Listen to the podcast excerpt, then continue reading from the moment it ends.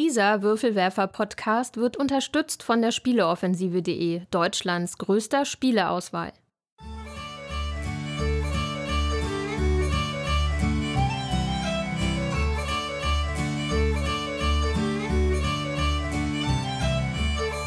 Willkommen zur neuen Ausgabe des Großen Wurfs, dem monatlichen Podcast der Würfelwerfer über Brettspiele, Kartenspiele, alle Spiele – und hier sind eure Gastgeber Jutta Wittkabel, Thomas List und Andreas Geiermann.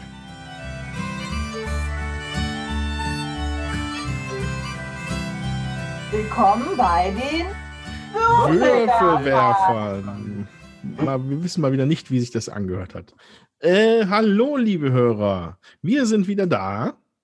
Ähm, am Klang unserer Stimmen deutlich abzulesen, erneut online bleibt alle schön zu Hause, bleibt sicher. Und ähm, aber wir wollen natürlich eine unserer großen Würfelwerfer-Traditionen natürlich hier nicht missen dieses Jahr. Deswegen machen wir heute ein Online-Wichteln, äh, äh, Weihnachtswichteln. Ihr erinnert euch vielleicht. Genau, und dafür haben wir die, die Würfelwerfer-Familie wieder zusammengebracht. Hallo Steffen. Hallo, liebe Gästewürfelwerfer. Schön, dass genau, ich das dabei sein darf, aber ich habe ja immer ein gutes Händchen bewiesen bei meinen Geschenken für mhm. euch. Ja, du hast auf jeden Fall, also wir wissen, dass du eine Hand hast. Vielleicht sogar zwei. Leo muss immer noch zum Friseur, aber ich glaube, meine, meine Nichten freuen sich dann auch weiterhin drüber. Insofern du hast alles. Einfach nicht verstanden. Ich habe es einfach nicht verstanden. Ja, das ist leider so. Äh, ja, äh, genau. Also, Lisa hat uns äh, vorher wieder ausgelost. Genau. Wir, haben all, wir haben uns dann quasi äh, über diverse Online-Anbieter haben wir uns gegenseitig bewichtelt. Alle genau. Pakete sind mittlerweile da und jetzt sind wir alle schon ganz gespannt. Ich weiß noch nicht, was drin ist. Hat einer von euch gelünkert? Nein. Ja, das will ich auch hoffen. Der Tommy hat sich der Stimme enthalten, oder? Alles noch verpackt hier. Ah. ah. Genau. Und äh, ja, und normalerweise war ja Teil dieser Weihnachtswichtel-Sendung, dass wir die Spiele natürlich auch alle schön zusammen spielen. Ähm, das ist natürlich jetzt in dem Fall gerade nicht möglich. Deswegen werden wir jetzt hier zusammen auspacken, uns freuen. Und dann in den nächsten Tagen die Spiele mit unseren Liebsten, die wir halt zur Verfügung haben, spielen. Und dann werden wir eine zweite Aufnahme machen. Und genau. äh, dann haben wir am Ende dann eine komplette Wichtelfolge. Und äh, das ist die, die ihr jetzt gerade hört. Okay. Ähm, genau.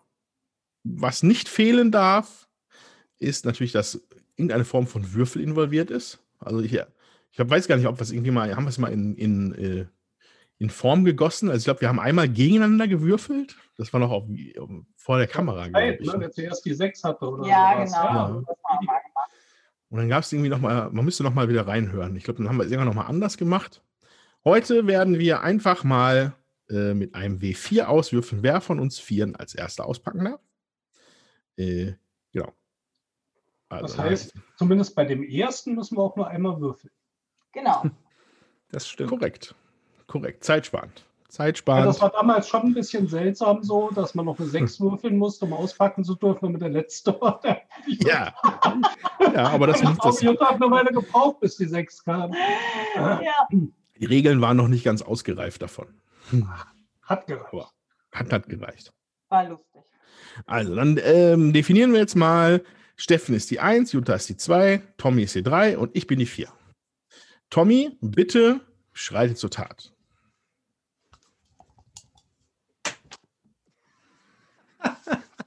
Du darfst selber auspacken. Ich, ich suche mal den Würfel. Hast du jetzt unter deinen Tisch gepfeffert. Super. Als ja. ihr seid auch so weit rollen. Das Ergebnis war auf jeden Fall eine 4. Das bin das ich. wäre der Andreas. Andreas darf zum Friseur, äh, zum Geschenk auspacken. Also bei mir ist dieses riesige, massive Paket angekommen. Das sieht jetzt keiner von, das sieht jetzt keiner von den Hörern, aber ich bin hier mit Webcam verbunden. Und äh, das mache ich jetzt mal auf. Also das Paket ist circa, ich würde mal schätzen, 20 mal 20 oder 30 mal 30 groß. So genau kann ich das nicht schätzen über online, aber. Ähm, ja, ich glaube schon eher so in die Richtung 30 mal 30. Schätzt du besser als ich? Das weiß ich nicht. So, die Spannung steigt. Das Klebeband ist geöffnet. Und es ist ein Stück Papier. Uh, Ah, Ah, Also, ich habe bekommen vom Weihnachtswichtel Xian, die Terracotta Army von Francesco Testini und Marco Legato. okay. Äh, wow, das ist ja ein ganz schöner fette Box. Nice. Ja. Ja. Ich meine, wir haben ja gewisse Regeln. Das äh, Spiel darf Ja. ja. nicht mehr als 15 Euro kosten. genau. Ne, so war das doch. Und Richtig. äh, ja, das hier sieht schon mal aus, auf jeden Fall als der Gewinner Euro pro Gramm. Gramm pro Euro. Ja, es ist aber auf jeden Fall im Rahmen. Das weiß ich, weil ich hatte das auch im Auge. Aber das hört sich Okay. so an, als würde es noch niemand kennen. Ist das richtig? Ja, Ja, also ich, ich schaue nur gerade drauf. Also ich sehe hier einen Spielplan, Miniaturen für vier Spieler in Form von diesen Terrakotta-Soldaten, die man so durchaus kennt von der Terrakotta-Armee. Ja, super gut. Ich sa es sagt mir gar nichts, aber ähm, es sieht interessant aus. Ich muss Oh. jetzt hier mal ein bisschen bei Boardgame Geek gucken, nochmal wie der Designer hieß. Marco Legato und Francesco Testini. so Italiener, schon mal nicht schlecht für dich, Andreas. Du magst sie Äh, ja, die Italiener. Ist aus dem Jahr 2017 Mhm. mit 7,3 bei Boardgame Geek bewertet. Und Francesco Testini hat äh, noch, ich weiß nicht, ob es eine Erweiterung ist, ich gucke mal noch ein zweites Spiel. Der andere Designer ist das einzige. Es gibt hier noch Tangaden. Tangaden. So. 2020. Hat also was Aktuelles. so, Ja. Ich, ich, ich lese mal vor. As a delegate of the Emperor, you will be asked to fulfill his wish by leading a team of workers and helpers to obtain resources, craft and decorate the warrior statues, and supply them with fine wood and bronze weapons. After six turns, the player who gains the most prestige points is the winner. Okay, sich Nochmal um, an. auf Deutsch für die Leute, die nicht so gut Englisch verstehen beim Autofahren.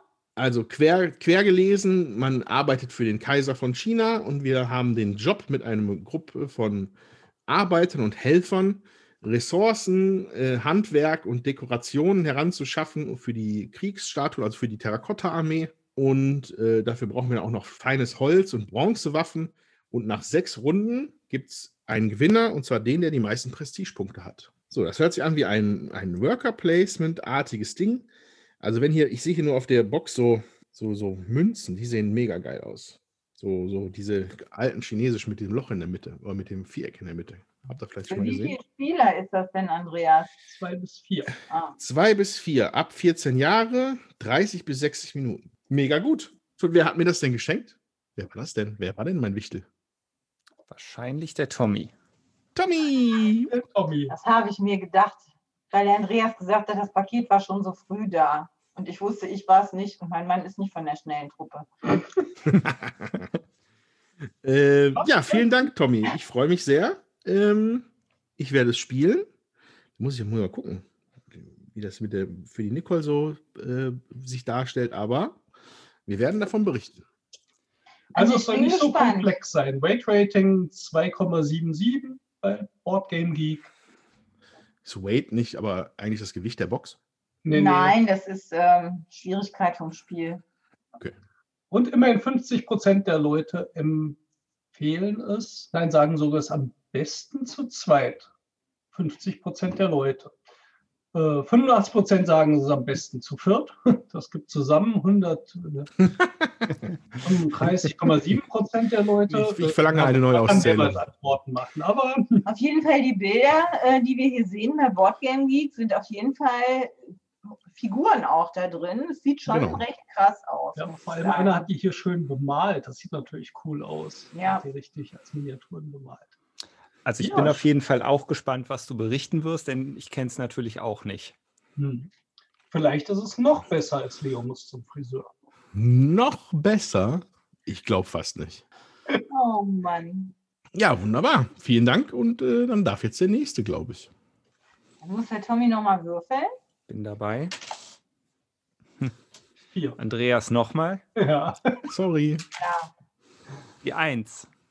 Uh, das war war nicht. für Steffen. Uh. Dann äh, kam hier, glaube ich, ein Päckchen an Steffen Rühl Wichtel geschenkt.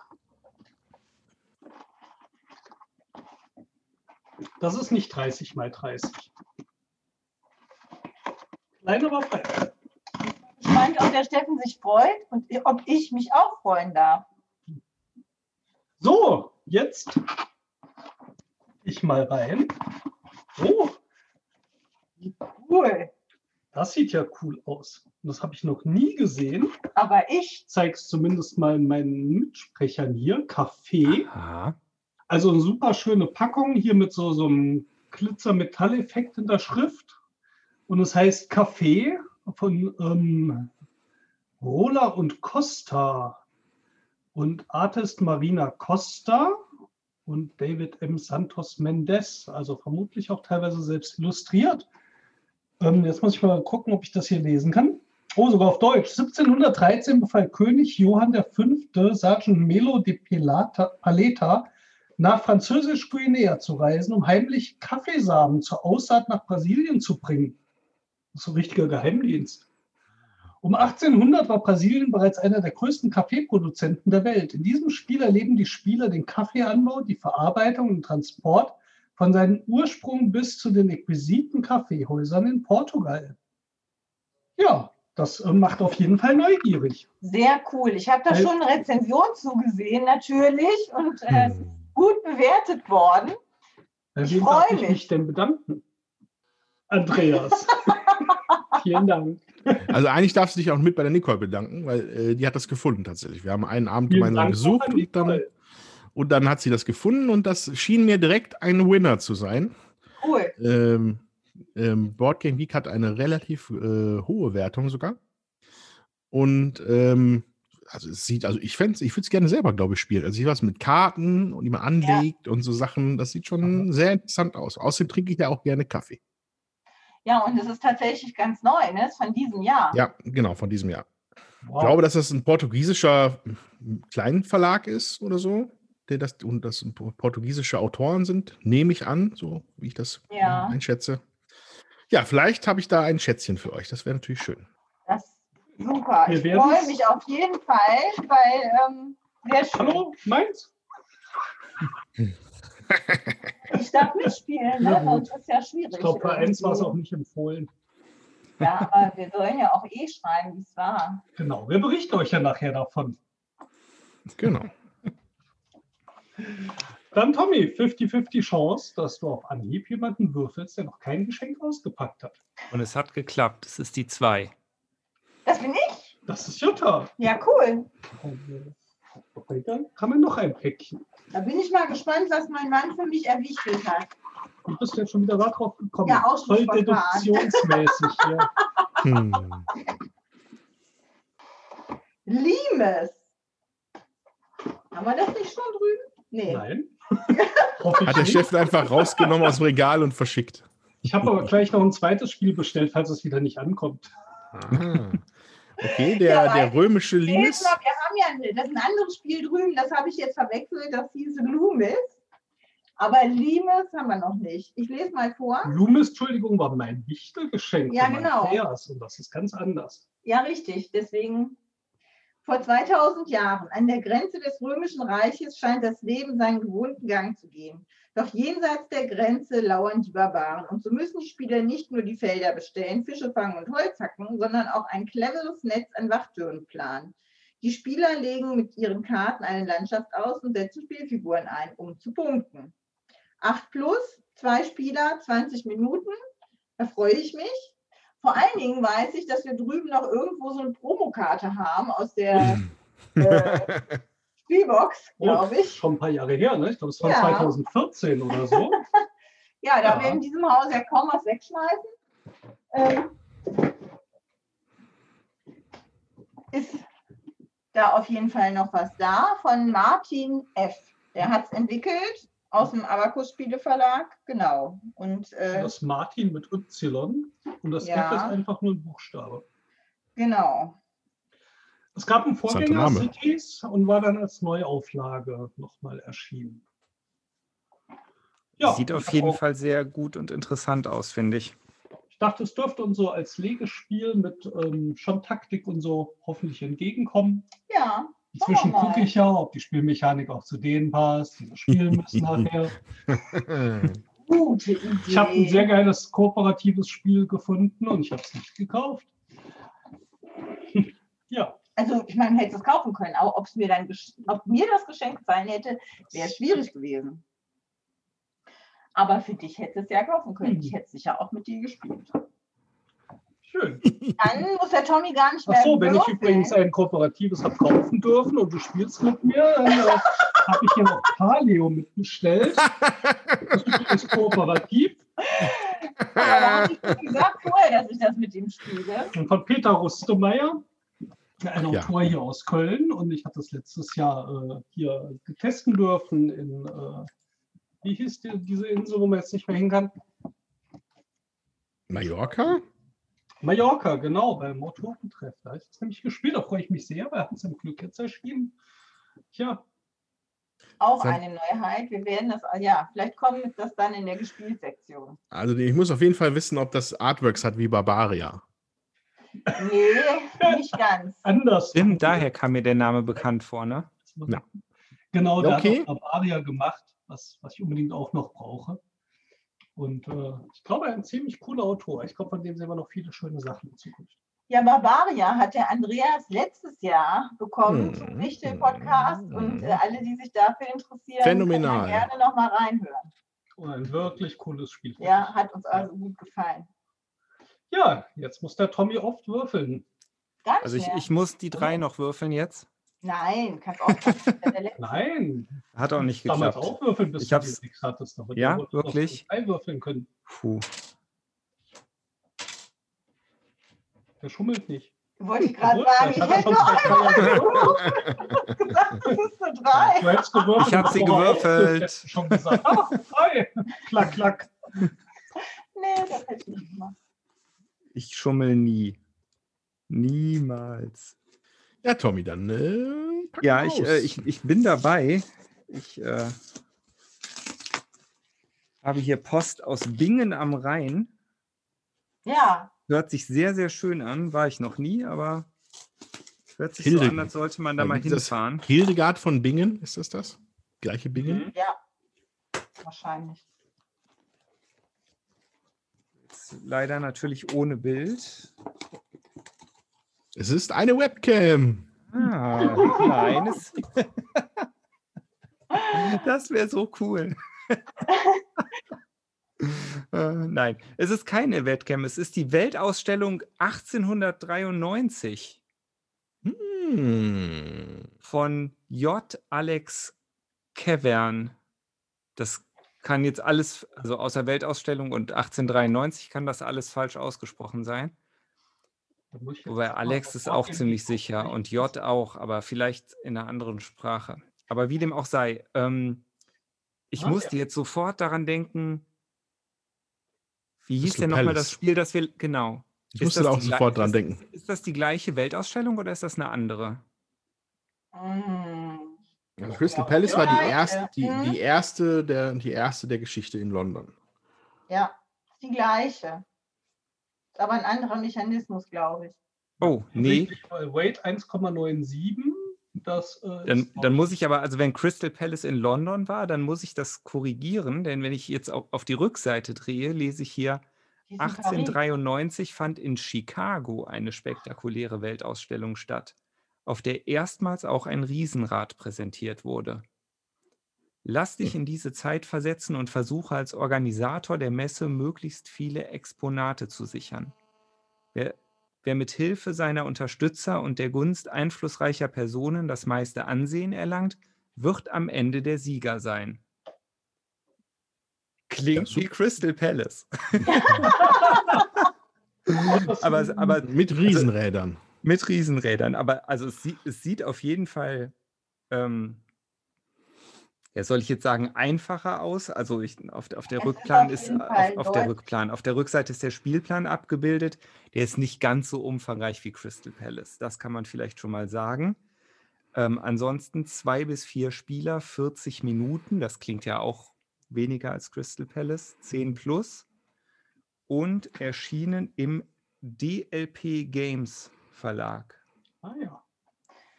Genau, es ist von 2016 und es ist bei Boardgame Geek hier angegeben mit äh, einem Spielgewicht von 1,97. Also ist nicht ganz Von so fünf, schwer, ja. von 5, ja.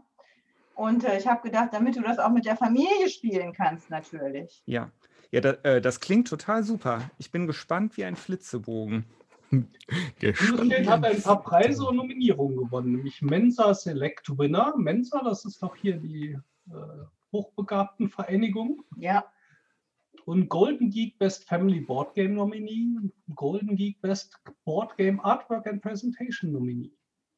und Cardboard Republic Social Socializer Laurel. Nominee. Ja, aber da wusste ich gar nicht, was das heißt. Ich Deswegen habe ich es noch nicht. vorgelesen. Aber Ja, cool. Also da, da freue ich mich schon total. Vielen, vielen Dank, liebe Jutta.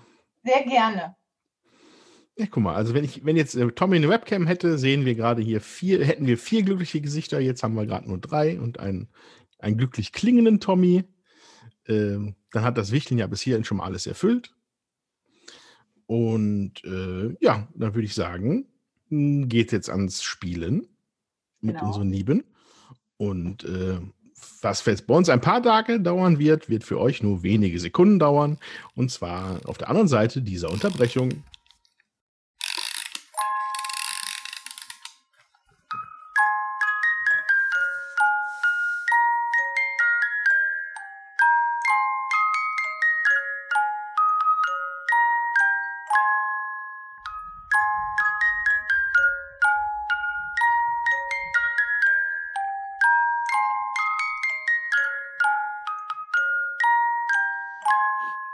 Ja, liebe Hörer, äh, da sind wir wieder. Mm, Für uns sind einige Tage vergangen, für euch wenige Sekunden. Ähm, wir haben unsere Spiele gespielt. Wir haben uns unsere Meinung dazu gebildet. Aber zu einer anständigen Würfelwerfersitzung gehört auch noch eine Gespielsektion. Und da wir jetzt den ersten Teil ein bisschen vorgezogen haben, ähm, würde ich sagen, machen wir diese Gespielsektion jetzt noch, bevor wir über die Spiele sprechen, die wir äh, uns gewichtelt haben. Genau. Äh, wer möchte denn da anfangen? Ja, dann würde ich gerne anfangen. Bitte. Also wir hatten eine Partie Terra Mystica zu fünft gespielt. Das äh, hat auf der einen Seite fand ich das gut, weil man wirklich äh, das Brett gut belegt hat und auch nebeneinander gebaut hat, sodass man dann äh, auch preiswerter bauen konnte. Ich weiß nicht, der ein oder andere, der das Spiel vielleicht noch nicht kennt. Äh, man versucht sich auszubreiten auf einem Sechseckplan mit unterschiedlichen Landschaftstypen, die man noch umwandeln muss. Und wenn man direkt neben jemand baut, ähm, neben einem Mitspieler baut, dann ist äh, das Bauen von bestimmten Häusern preiswerter. Und Geld und alles ist in diesem Spiel halt echt knapp. Und da ist es doch recht vorteilhaft, wenn man nebeneinander bauen kann. Und ähm, ja, da hat man schon noch mal gemerkt, dass es waren erfahrene Spieler und Einsteigerspieler, dass das ähm, nicht so gut funktioniert, sag ich mal. Das ist für den einen oder anderen dann schon frustrierend, wenn er äh, da neu anfängt und jemand anders ähm, da deutlich äh, besser ist und die Regeln besser kennt und man erst sich irgendwie mit dem System vertraut machen muss, sage ich jetzt mal. Trotzdem äh, fand ich das zu fünft auch gut. Hätte ich vorher nicht gedacht. Ich meine, klar, man hat auch eine gewisse Downtime, aber ähm, man kann ja seine Züge schon planen und gucken. So viel wird einem ja in der Regel nicht kaputt gemacht. Ne? Oder man muss halt mal umswitchen. Ja, also ähm, fand ich sehr schön, hat mir gut gefallen. wie Terra Ja. Mystica aber eigentlich auch immer. Ja, es gibt bessere und schlechtere Runden, aber ähm, wir hatten, also in letzter Zeit hatten wir das ja gar nicht mit so vielen Spielern ausprobiert. Ich glaube, das höchste, was ich mal gespielt hatte, waren irgendwie drei Leute und ähm, ja, ich, mir hat das gut gefallen. Jetzt haben wir ohne Erweiterung und ohne alles gespielt, äh, mit fünf Leuten. Ich fand super. Hat sich denn dein Eindruck nochmal bestätigt, dass Terra Mystica das, ein, das, das Einsteig, Einsteigerspiel zu äh, Gaia Project ist? Auf jeden Fall. Also, ähm, weil man hat ja zum Beispiel diese Entfernungsmarker. äh, was ist benachbart, was ist nicht benachbart.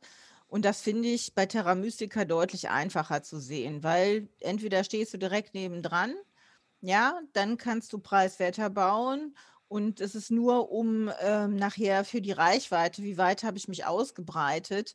Da ist nochmal wichtig die Schifffahrt, ja, ob, die, ob das Spielfeld dann zusammenhängt. Das fand ich bei Gaia Project, immer ein bisschen äh, äh, doch schwieriger zu übersehen, sag ich mal, weil eins nebendran war ja auch schon irgendwie immer anders. Ich kann mich schon gar nicht mehr richtig erinnern. Aber also mir, ich finde es einsteigerfreundlich. Ja. Auf einem hohen Niveau allerdings. Ja, also beide Spiele, muss man ja wirklich sagen, sind keine äh, ähm, Gateway-Games. Das sind Kenner- und Expertenspiele und ähm, hm.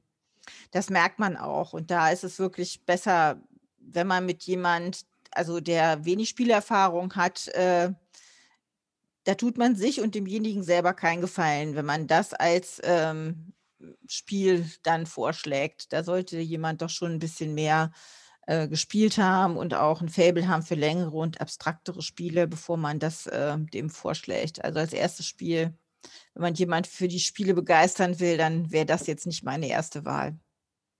Hat denn da auch der erfahrenste Spieler gewonnen oder hat jemand anders gewonnen? Weil bei also, uns bei, weil bei Gaia Project hatte der, der Dominik uns dann im Endeffekt eine ganz lange Nase gedreht in der letzten Runde. Mm, ist richtig. Ich muss sagen, wir, ich, äh, wir haben uns mit Brigitte getroffen.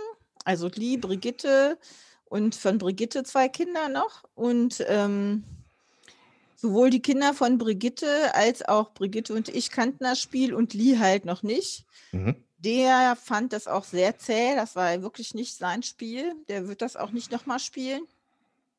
Und äh, ja, ich habe tatsächlich Brigitte geschlagen.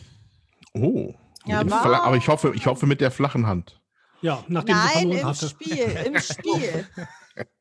Und dazu muss man natürlich aber sagen, Brigitte hat nicht ähm, die Fraktion wählen können, die sie sonst immer gerne spielt. Sie musste sich mit einer anderen äh, Fraktion auseinandersetzen. Okay. Gleich hatte, taktisch gewählt, das ist gut. Sie hatte die Giganten und ich hatte die Schwarmlinge. Und ähm, ja, die Giganten können immer für zwei äh, Terraformen, sag ich mal, und die Schwarmlinge äh, haben so die äh, Sonderfertigkeit, wenn sie eine Stadt gebaut haben, kriegen sie drei Arbeiter extra, aber die Gebäude sind für die Schwarmlinge viel teurer. So. Ist es auch Richard, Terraform? Ja, ich glaube, das heißt so. Heißt ja auch, äh, nee, heißt nicht Terraforming Mars. Terramys. ich hätte jetzt eher gedacht, vielleicht sowas wie mystifizieren oder so. Nee, Terraforming. Terra Mystica. Ja, auf jeden Fall. Äh, der Richard hatte nicht die Zwerge, sondern was anderes, Graues auf jeden Fall, das auf der Rückseite von den Zwergen ist. Und ähm, der konnte es relativ preiswert bauen. Lee hatte äh, so ein Sch Schwarzmagier oder sowas, auf jeden Fall schwarz. Und ähm, äh, Theresa hatte ähm, die Hexen und hat aber den Vorteil nicht ausgenutzt. Und da, da hat sich auch nochmal gezeigt, also gerade bei Terra Mystica ist es wirklich wichtig, dass man in der ersten Runde äh, dieses Gebäude, was dann eben einem auch nochmal so eine Sonderfertigkeit freischaltet, wenn man gerade hochbaut, dass man das als erstes baut. Wenn es geht in der ersten Runde, damit man diese Sonderfähigkeit wirklich jede Runde nutzen kann. Und das, ähm, das macht echt viel aus. Wo wir gelernt haben, dass es bei Gaia Project nicht so ist. Genau. lieber die Unität macht oder ich glaube. Ja, genau. Die Unität. Okay. Hm, ja, Terra Mystica habe ich leider wenig Produktives sozusagen noch nie gespielt, noch nie in der Hand gehabt. Ähm, bestimmt viel zu schwer für mich. Ach, glaube ich nicht. Und äh, ja. Aber es scheint auch ein hoch angesehenes Spiel zu sein. Und ein gutes Einstiegsspiel für, ähm, na, wie heißt denn jetzt dann der? Gaia Project. Gaia Project, genau. Schon wieder vergessen. Ich glaube, ich habe einfach Schnell jetzt in fünf das. Minuten nicht da. Hm. okay. Sonst noch Anträge, Zusätze, Wünsche an Gaia Pro, äh, Terra Mystica? Ich habe noch einen und zwar ist es ja. da, äh, finde ich auch nochmal wichtig, dass man, man hat ja ähm, in so einer Schale, sag ich mal, auch Macht, die wandert rum. Und da ist es auch wichtig, ähm, man hat zwölf Macht am Anfang und da auch was rauszuschmeißen, dass die Macht schneller wandert, damit man auch die Machtaktionen besser machen kann. Weil man muss, man kann erst Macht äh, aus der dritten Schale sozusagen nutzen für irgendwelche Machtaktionen und wenn man, man muss sie mir erst von Schale 1, dann in Schale 2 und, von, und dann in Schale 3 äh, verschieben, wenn man da die Möglichkeit so hat. Mhm. Und da ist es halt auch günstig, frühzeitig was rauszuschmeißen, damit man eben äh, die Macht besser zirkulieren lassen kann. Sonst dauert das zu lange. Und auch das muss man äh, wissen. Und ich, da gibt es auch eine schöne App zu. Und die habe ich ja letztes Jahr im Weihnachtsurlaub relativ viel gespielt. Und das ist auch schön, um das Spiel kennenzulernen und zu üben. So, also wenn da jemand äh, Interesse hat, ich kann die App also auch empfehlen. Da wird man dann auf so taktische Sachen auch hingewiesen. Ah, okay. Mit Profi, Profi-Tipps sind direkt schon dabei. Das ist gut. Mhm. Ja, fällt mir ein, dass ich mein Terraforming Mars immer noch nicht weitergespielt habe. Noch nicht eine Partie. Naja. Wie? Noch Spiel neu und noch nicht eine Partie gespielt? Nee, also ich habe ja, also diese, die App, ne? Ach, die App. Ach so, ich dachte, das normale Spiel. Nein, nein, das wäre, das wäre, da wäre ja noch irgendeine Art von Hürde, wäre da natürlich noch, aber ähm, nee, die Computerumsetzung, da, keine Ahnung. Ich glaube, ich weiß die Regeln auch einfach nicht gut genug mehr und ich habe keine Lust mehr, das ganze Tutorial da rein zu ferkeln. Ja, Kann sein, dass das der Grund ist. Okay, wer möchte als nächster? Also ich könnte was sagen über das Spiel Silver and Gold, das wir Ah. gespielt haben. Das ist ein sehr einfaches und schnell zu spielendes Flip and Ride, Mhm. in dem man äh, Schatzkarten abkreuzen muss, indem man Karten mit Tetris-artigen Formen aufdeckt und diese Formen dann halt auf seinen Schatzkarten einzeichnet. Man hat halt immer zwei Schatzkarten vor sich. Wenn man eine fertig hat, kann man die beiseite legen und sich eine neue aus einer offenen Auslage nehmen oder vom verdeckten Stapel ziehen. Und ähm, die Schatzkarten geben unterschiedlich viele Punkte, nämlich so viele, wie sie Kästchen abzukreuzen haben. Da gibt es 18, 12 und 14. Und dann gibt es halt noch ein paar Special-Felder. Es gibt einmal Münzfelder auf den Schatzkarten. Da hat man dann auf einer Wertungskarte, die auch vor einem liegt, ähm, hat man Münzfelder. Und immer wenn man vier Münzfelder abgekreuzt hat, ähm, kann man sich eine, also bekommt man zusätzlich noch eine Pokalwertung. Je schneller man da ist, desto wertvoller ist die. Und dann gibt es noch Palmenfelder. Wenn man die abkreuzt, kriegt man nochmal extra Punkte. Und es gibt noch kleine Kreuzchen auf den Feldern. Wenn man die abkreuzt, darf man sofort noch ein Kreuz auf eine seiner Schatzkarten setzen. Ja, und so spielt man das vier Runden durch. Also diesen äh, Tetris-Kartenstapel, den spielt man halt viermal durch sozusagen, wobei eine Karte immer draußen bleibt, sodass man immer eine leichte Ungewissheit hat, welches Teil jetzt äh, nicht dabei ist. Und dann zählt man die Punkte zusammen und ist fertig. Schnell, spaßig, familiengeeignet. Wie fandst du es denn? Ich finde es gut. Also es ist wirklich ein, ein schönes, kleines Spiel. Definitiv nicht abendfüllend, kein Kennerspiel. Okay. Äh, ja, aber gibt es denn so eine, für dich so eine Tiefe wie jetzt, sagen wir mal, ein Kartograf her oder?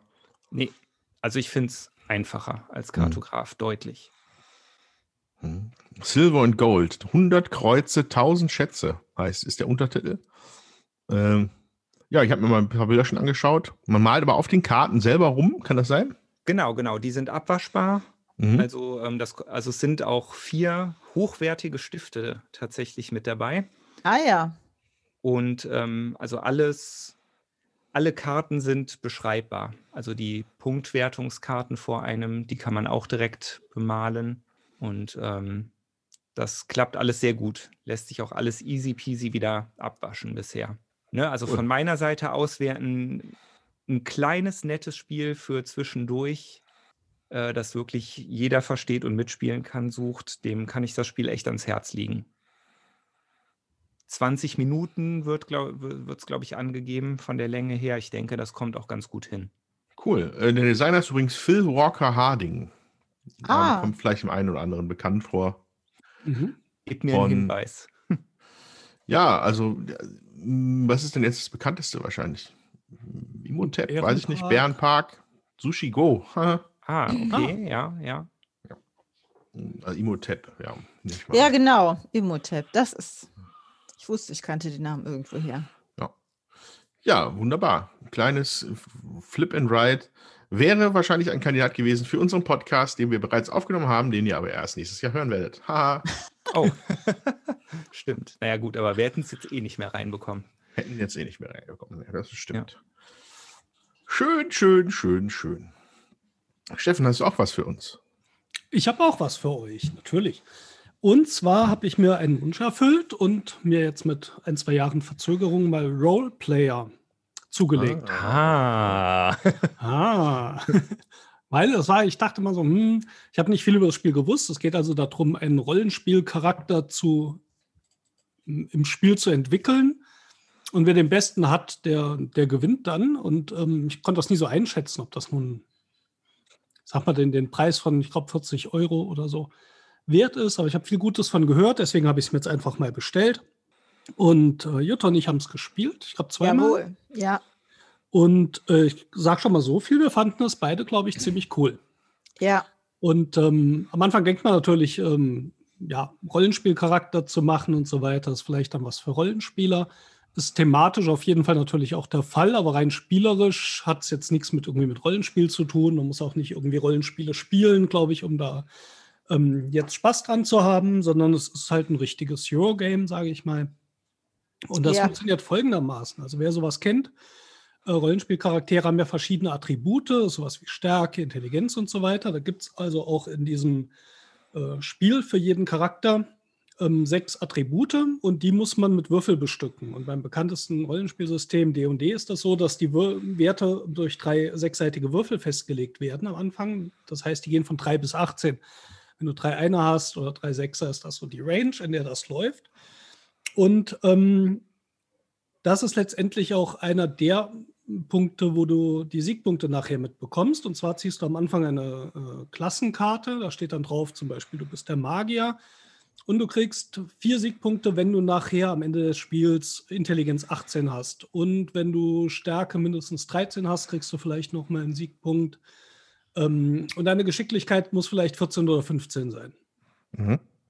So, die Schwierigkeit daran ist, also am Anfang äh, kriegt man erstmal ähm, sechs Würfel, die auch unterschiedliche Farben haben. Das spielt gleich noch eine Rolle, die man einmal würfelt und schon mal auf seinen Charakter verteilt. Man fängt immer an, äh, also bei jedem, jeder Spieler hat so ein Tableau und da steht hinter jedem Attribut sind so drei Löcher, da kann man die Würfel reinlegen, ja. Und die muss man von links nach rechts auffüllen.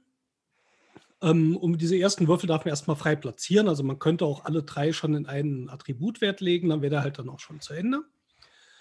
Ähm, Im Spiel läuft das so ab, dass es eine Auslage gibt. Äh, ich glaube, einen Würfel mehr als Spieler. Ähm, das sind Karten, die in der Mitte liegen und da werden die Würfel gewürfelt. Und Zum Beispiel wenn es bei zwei Spielern drei Karten, werden drei Würfel gewürfelt und dann aufsteigend auf diese Karten gelegt. Eins, also ich sag mal, wenn du 1, 4, 5 gewürfelt hast, dann kommt da links die 1 hin und die 5 nach rechts. Und auf diesen Karten ist aber eine Initiative drauf. Das heißt, der Würfel mit der niedrigsten Zahl ähm, lässt den Spieler zuerst seinen Spielzug machen, was vor allem im zweiten Teil, wenn man den Würfel nachher schon angelegt hat, eine Rolle spielt, weil man dann als erster vom Markt kaufen kann. Und da kommen nämlich jede, jede Runde neue Karten dazu, die sehr interessant sind. Und wenn man, wie gesagt, einen Würfel nimmt, der vielleicht eine niedrigere Zahl hat, äh, darf man dort aus der Marktauslage nachher als erstes kaufen, wenn man genug Geld hat. Insofern ist das ganz interessant. Ähm, ja, vielleicht nicht immer nur den höchsten Würfel zu nehmen, aber es macht halt auch manchmal Sinn. So, ähm, wenn man sich dann für einen Würfel entschieden hat, nimmt man sich diese Karte, damit man nachher noch weiß, in, in welcher Position man ist, wenn man beim Markt einkaufen geht. Und dann platziert man diesen Würfel auf das erste linksfreie Feld bei einem der Attribute. Ähm, und gleichzeitig bietet jedes dieser Attribute, wenn man Würfel hinlegt, eine Einmalfähigkeit, die, dann, die man danach ähm, ausführen kann. Da gibt es zum Beispiel, ich darf einen anderen Würfel neu würfeln. Oder beim anderen Attribut darf ich zwei Würfel tauschen. Bei wieder einem anderen Attribut darf ich äh, einen beliebigen Würfel um eins hoch oder eins runter drehen, auch bei den anderen Attributen. Das heißt, ich lege immer diesen Würfel hin, mache diese, wenn ich mag, diese Sonderfähigkeit, ähm, bekomme dann manchmal noch Gold. Das liegt auch auf diesen Karten in der Auslage manchmal drauf. Und ähm, ja, dann kaufe ich nachher, wenn jeder Spieler seinen Würfel gelegt hat, nochmal ein. Jetzt gibt es allerdings noch ähm, andere Möglichkeiten, Punkte zu machen. Ich hatte einmal gesagt, wenn man diese Werte richtig trifft, die man als Charaktervorgabe hat, gibt es Punkte. Zusätzlich gibt es aber noch so eine Hintergrundgeschichte des Charakters, die auch geschichtlich jetzt nicht viel aussagt, aber die sagt, bei jedem Attribut an einer bestimmten Position muss ein Würfel in einer bestimmten Farbe liegen. Das heißt, ich muss zum Beispiel bei Stärke an der zweiten Stelle einen lilanen Würfel haben und bei Intelligenz an der dritten Stelle den weißen Würfel. Und wenn ich das auch noch hinbastle, je nachdem, wie gut mir das gelingt, bekomme ich extra Siegpunkte. Wenn ich das bei allen sechs Attributen schaffe, gibt es, glaube ich, drei Siegpunkte, ansonsten zwei oder einen oder keinen. Ähm, das heißt, da ist man dann schon ein bisschen am Puzzeln. Ich möchte jetzt den Würfel mit der 6 dorthin legen, aber die wäre dann jetzt auf dem, auf dem Feld, wo ich eigentlich einen andersfarbigen Würfel habe. Aber ich kann ja nachher vielleicht nochmal tauschen mit dieser Sonderfähigkeit. Also es ist ein ziemliches Puzzlespiel. Zusätzlich gibt es noch ein kleines äh, Feld auf dem Tableau, dreimal drei Felder, ein Gesinnungstableau. So Rollenspielcharaktere haben ja immer so eine Gesinnung wie, also aus dem Englischen Lawful Good oder Chaotic Evil. Mhm. Und das ist ja auch abgebildet. Am Anfang startet jeder Spieler mit so einem Klötzchen in der Mitte.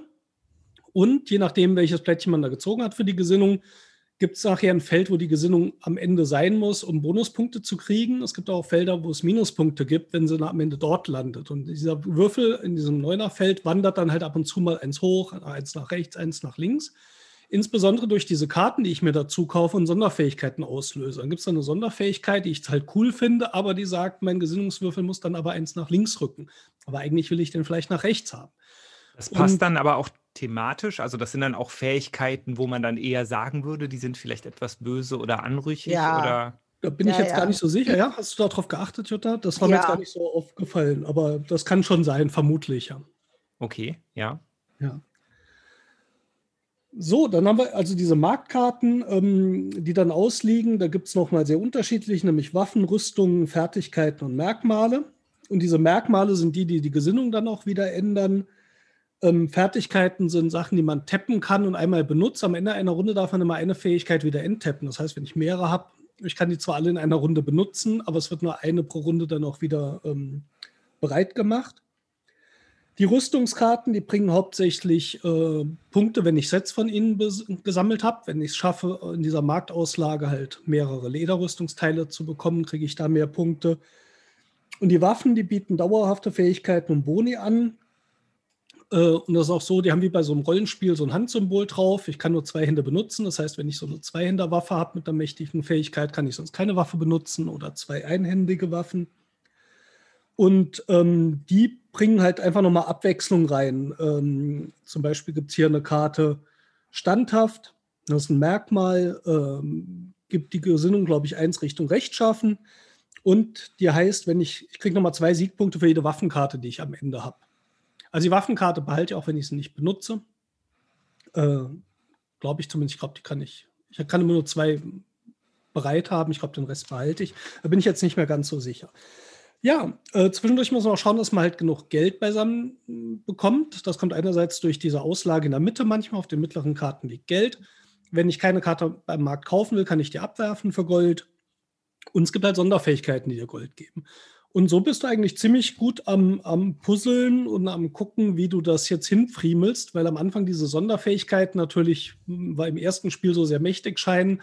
Ich kann zwei Würfel tauschen oder einen hochdrehen, aber diese Fähigkeiten kann man halt auch maximal dreimal benutzen. Und wenn auf dieser Fähigkeit am Anfang, wo man am Anfang die sechs Würfel hinlegt, schon ein Würfel liegt, in dieser ersten Runde gilt diese Sonderfähigkeit nicht, wenn man die ersten sechs Würfel platziert, dann benutzt man halt auch, ja, ich sag mal im Schnitt diese Sonderfähigkeiten auch nur zweimal im Spiel. Und da merkt man doch, das ist relativ knapp dann. Und äh, das macht Spaß, ist anspruchsvoll, also ist jetzt nicht trivial, um es mal so zu sagen, ist jetzt kein Terra Mystica oder Gaia Project oder Terraforming Gaia Project oder wie auch immer. Aber es ist trotzdem, ich sag mal, eine Stunde, also es steht Kennerspiel drauf und das trifft es ganz gut, so wie man es bei der Jury Spiel des Jahres im Moment kennt. Ähm, durch die ganzen Karten, die da drin sind, finde ich es einfach auch, ähm, glaube ich, mit einem guten Wiederspielwert versehen. Ja. Und thematisch spricht es mich halt einfach an. Hey, es geht ja. um Rollenspiele und Würfel. Nerd. Nerd. Ja, also man hat schon immer andere Startkarten, so das, äh, das äh, Eigenschaftsdeck oder das Fähigkeitendeck, das ist halt, und wo auch die Waffen drin sind, das ist halt immer relativ ähnlich, aber diese Startkarten, da gibt es recht viele unterschiedliche und genau, also ich für mich fühlt sich auch nicht wie so ein Eurogame an, muss ich sagen. Ich fand es eher wie so ein Puzzlespiel, weil man wirklich am Gucken ist, Richtig, dies ja. brauche ich, jenes brauche ich. Ähm, ach ja, wo lege ich jetzt den Würfel hin? Habe ich dann genug Punkte? Hm, riskiere ich das, da gar keine Punkte zu haben? Ach, da brauche ich sowieso nicht so viel, weil auf meinem Tableau äh, sowieso schon zwei weniger sind oder so. Dass, also ich, da steht, dass ich zwei weniger brauche. So, das ähm, macht es schon ähm, ja ein bisschen tricky. Und auch bin ich als erstes dran, aus der Kartenauslage zu nehmen vom Markt oder nicht. Ne? Welchen Würfel nehme ich denn jetzt am besten? So, und das ist auch äh, spielermäßig angepasst. Wenn man nämlich zu zweit spielt, hat man nur drei ähm, Würfel zur Verfügung, also drei Karten, ähm, drei Initiative-Karten zur Verfügung. Und ist man mit mehreren, hat man halt auch immer mehrere. Und dann liegen wohl auch auf mehreren Karten Geld. Das haben wir aber jetzt natürlich noch nicht ausprobiert. Hm. Pandemiebedingt, sage ich jetzt mal. Und ähm, Aber ich glaube, das wird vermutlich nicht so viel ändern. Ähm, Mhm. Muss halt ein bisschen, wie gesagt, mit der Marktauslage gucken. Ansonsten hast du jetzt nicht so wahnsinnig viele Interaktion, muss man auch sagen. Ähm, was manchmal so schöne Effekte sind, was mir jetzt gerade mal so in den Sinn kommt. Ähm, es gab zum Beispiel mal so eine Fertigkeit- oder Merkmalkarte, da steht drauf, ähm, wenn du es schaffst, deine Stärke unter 8 zu kriegen, dann kriegst du zwei Siegpunkte. Und manchmal kannst du dann so eine Karte schnappen und kannst dann auf diese Fähigkeit die schlechten Würfel verteilen. Ja, weil normalerweise müsst ihr irgendwie eine 14 plus hinkriegen, selbst wenn du Magier bist, oder eine 13 plus, um Siegpunkte zu kriegen. Jetzt kannst du sagen, nee, Stärke muss unter 8 und dann kriegst du auch zwei Siegpunkte. Und das ändert natürlich dann, ähm, ja, deine, oder spielt deiner Strategie entgegen. hm, So vom Spielgefühl her ist richtig, es ist kein Eurogame, es ist eher ein Puzzle-Game. Also es erinnert mich ein bisschen, obwohl es trotzdem sehr weit davon weg ist, an Sagrada. Also wenn ihr das Ja. Sagrada mögt, dann geht das so in die Richtung. Ja? Das heißt, da habt ihr auch natürlich Würfel zu platzieren, aber ihr müsst immer überlegen, wie mache ich die. Also wenn ihr das kennt, bei Sagrada muss man gucken, dass nicht, dürfen nicht zwei Würfel einer Farbe in einer Reihe sein, sonst gibt es keine Punkte extra. ein, zwei Würfel, einer äh, mit der gleichen Augenzahl dürfen nicht in einer Reihe sein. Oder Farbe, so. glaube ich, dürfen. Schon, genau. Das, also es hat schon ein bisschen Ähnlichkeit dazu, ist aber auch genügend anders. Also wenn ihr Sagrada mögt, würde ich eher sagen, schaut euch Roleplayer auch an. Ähm, Ja. Die Chancen, dass euch das gefällt, sind relativ hoch. Also ich finde, es ist auf jeden Fall komplexer als Sagrada, weil man wirklich äh, dadurch, dass man die, ähm, wenn man die Würfel platziert, ja auch immer noch eine Fähigkeit hat, ähm, was man jetzt mit einem anderen Würfel in einer anderen Reihe oder mit diesem Würfel machen kann, ähm, äh, ist es auf jeden Fall komplexer als Sagrada, auf jeden Fall. Ja, das war Roleplayer. Ähm, und der Autor Keith Matejka. Keith Matejka, sagte mir nichts. Äh, ich kenne ihn tatsächlich, ähm, der Name kam mir bekannt vor, weil ich Skull Hollow gespielt habe. Das war, ich hatte da vielleicht mal vor einiger Zeit von erzählt, mit dem Ben, so ein Zwei-Spieler-Asymmetrie-Spiel, wo du so ein Fuchskönigreich hast, glaube ich, was gegen so riesige Kolosse kämpfen muss. Und der eine ist der Mhm. Koloss und der andere sind die Füchse. Ähm, daher war mir der Name dann ein Begriff. Aber ansonsten, das, ich glaube, Roleplayer ist so das bekannteste von ihm. Ne? Ähm, ja, also ich nicht gespielt, finde ich aber total spannend, was Steffen da erzählt hat, super. Ich weiß nicht, aus irgendeinem Grund spricht mich diese Sache mit diesem, mit dieser, mit diesem, mit diesem Neunerfeld, mit diesem Chaotic Evil und so, das, das spricht mich total an. Da Ja, habe ich gerade mal ein paar Bilder geguckt nebenher, da war dann irgendwie so der Na Narzisst als Karte dabei. Der muss auf jeden Fall neutral böse sein, damit man die meisten Punkte kriegt. Äh, das war schon, also sowas, das, das finde ich cool. Äh, Gut umgesetzt, glaube ich, so ein, äh, gut, passt gut aufs Thema. Hm. Ja, das stimmt. Also Werd das mal merkt man. überladen oder so. Es ist also wirklich, passt alles rein, hat all seinen Platz. Das ist schön. Ja. Gibt auch wohl schon fleißig Erweiterungen, ja? Roleplayer von 2016, dann 2018 Monsters and Minions, Ja, 2020 Fiends and Familiars und anscheinend kommt jetzt irgendwann mal Roleplayer Adventures, was auch immer, das hört sich irgendwie so ein Standalone-Produkt an. Who knows? Interessant. Ist ja bald Weihnachten und Geburtstag. Und. Hust, Heilige Drei hust, Könige. hust, hust, hust. Und hat man denn jetzt nach einer Partie tatsächlich dann auch Lust auf Rollenspiel oder? Ich habe immer Lust auf Rollenspiel. Okay, gut. Könntest den Steffen nachts, falsche, falsche Frage. könntest den Also- Steffen nachts wecken und sagen, na, möchtest du diesen W20 werfen? Okay. Ja, ähm, nee, würde ich so nicht sagen, weil das Spielgefühl halt so weit weg von Rollenspiel ist. Ja, Ja. Ja. Also ich hatte jetzt nicht so das Gefühl, boah, mit dem Charakter müsste ich jetzt spielen. Das hatte ich eigentlich nicht. ja. Ja, aber hat man ja schon mal so von manchen Leuten gehört, die das Spiel schon gespielt haben. Ja. Deshalb wollte ich es jetzt einfach mal von, Ja. von dir wissen. Das kann sein. Also bei mir war es jetzt nicht der Gedanke. Das war eher so, hm, das nächste Mal würde ich vielleicht ein bisschen anders vorgehen. Und Ja. Also ich finde, es ist halt schön gemacht in diesem Rollenspieler-Setting, ne? Dadurch, ähm, dass das alles äh, thematisch so schön miteinander harmoniert. Ähm, und ich meine, ich bin jetzt nicht der Rollenspiel-Fan, ich habe schon das eine oder andere Mal mitgespielt, von daher weiß ich, wie so ein Charakter dann eben aufgebaut ist und so. Das hilft, sag ich mal, aber ähm, es, es ist tatsächlich ein Würfelpuzzlespiel und ähm, du hast Ja. auch keinen Vorteil, wenn du jetzt Rollenspieler bist dabei. Ja. Nö. Also es hilft, es hilft einem vielleicht, sich so emotional da besser reinzuversetzen. ja. Ja. Genau. Wenn man so, so drei Sechser auf Intelligenz hat, das fühlt sich dann gut an als Magier. Ja. Ne? Das ist keine Frage. Das hast du vielleicht sonst nicht, wenn du noch nie Ja. D&D gespielt Ja. hast. Aber ansonsten Ja. wirklich, ähm, ja, musst du kein Rollenspieler sein. Du hast auch keinen Vorteil davon. Ja, aber es spricht natürlich Rollenspieler an, ganz klar. Ja. Ja, Ja. das war Roleplayer. Ja, Andreas, hast du auch noch was gespielt? Ja, ich habe auch was gespielt und zwar New York Zoo, der neue Rosenberg. Oh, ich weiß gar nicht, ob es der neueste ist, aber einer der neuen, neuesten Rosenbergs. Ähm, äh, kam letztens hier als Überraschung an. Nicole hat mir das geschenkt als kleinen Stimmungsaufheller. Habe ich mich sehr gefreut. Glaube. Und ähm, genau, und dann haben wir da auch jetzt eine Partie gespielt. Und ja, also worum geht's? New York Zoo. Da, das, da, ist, da ist der Name mal wieder Programm. Es geht um den Zoo in New York. Es könnte aber wahrscheinlich auch irgendein beliebiger Zoo sein. Und wir sind hier wieder im Bereich der Uwe Rosenberg Puzzler. Das heißt, du hast ein Tableau vor dir, was du mit verschiedenen äh, gestalteten Plättchen, Puzzleteilchen halt voll puzzeln möchtest. Ziel des Ganzen ist, als erster fertig zu sein. Wenn du dein Puzzleding halt voll hast, dann hast du gewonnen. Soweit, so simpel. So.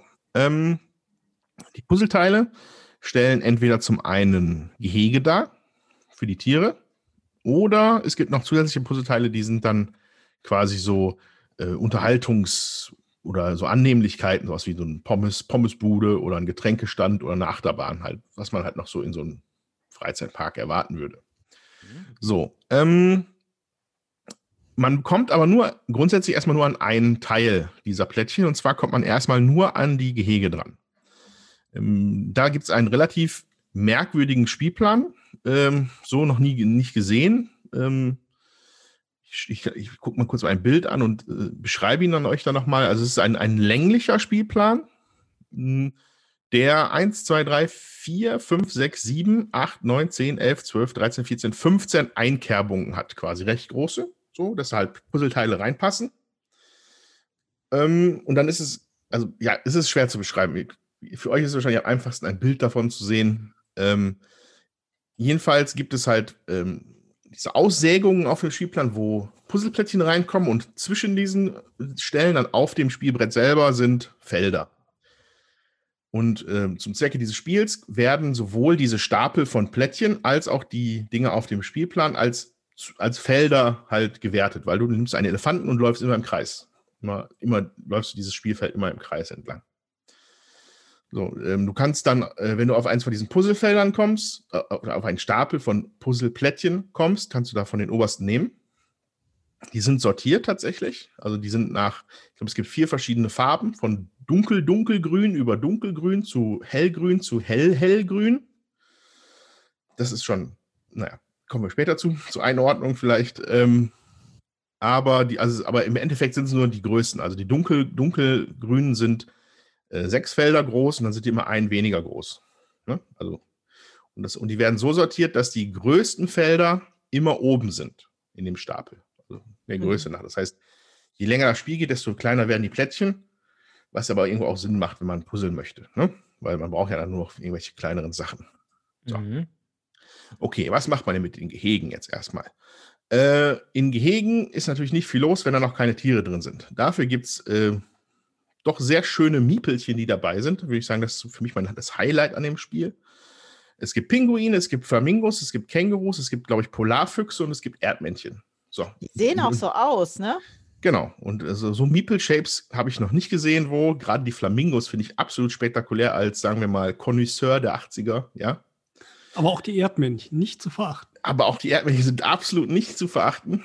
Ähm, und bei den Pinguinen haben sie sogar auch, haben sie auf eine Seite auch den weißen Bauch drauf gedruckt, damit du weißt, wo vorne und hinten ist. Ist ja so ein bisschen wie in der echten Realität. Da weiß man auch nur. Ne? Egal.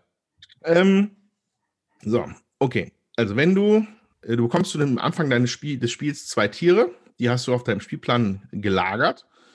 In so, in so, in so ich glaube, es sind so, nennen sich Häuser. Ähm, da kannst du Tiere immer zwischenlagern, bevor sie ins Gehege kommen. Denn wenn du ein Gehegeplättchen einpuzzelst, musst du ein bis zwei Tiere draufpacken. Wenn du keine Tiere draufpacken kannst, kannst du auch das Plättchen nicht legen. So, also das mhm. ist immer, immer eine Bedingung, dass du, wenn du ein neues Plättchen verpuzzelst, da Tiere draufpackst. Du darfst auch aus anderen Gehegen welche rausnehmen. Das Gehege darf dann nur nicht, dann das alte Gehege darf aber nicht leer bleiben. Ne? Du kannst also ein bisschen aufteilen, aber du kannst halt nicht das Gehege leer räumen. So. Ähm, und genau, so kommt man an die Tiere. Ähm, ein, an, diese, an diese anderen Plättchen, diese von mir erwähnten Freizeiteinrichtungen, kommt man, wenn man einmal ein Gehege komplett voll hat mit Tieren. Das heißt, alle Felder auf diesem Plättchen sind voll mit einer Tiersorte. Dann kannst du die Tiere abräumen und du kriegst eins von diesen Spezialplättchen. Ähm, da geht es nach First Come, First Serve Basis. Der Erste, der sein Gehege einmal voll hat, darf sich halt aus allen Zusatzplättchen dann was aussuchen. Da sind teilweise sehr große bei. Halt die Achterbahn ist riesig groß. Manche sind auch so verwinkelt und manche sind halt so kleine wie so Flicken eher, um halt so kleine Löcher zu stopfen. Äh, da kann man sich dann halt aussuchen, was man haben möchte. Das ist übrigens der einzige Weg, wie man an diese Spezialplättchen drankommt, wenn das Gehege voll ist. Das Gehege wird dann geleert.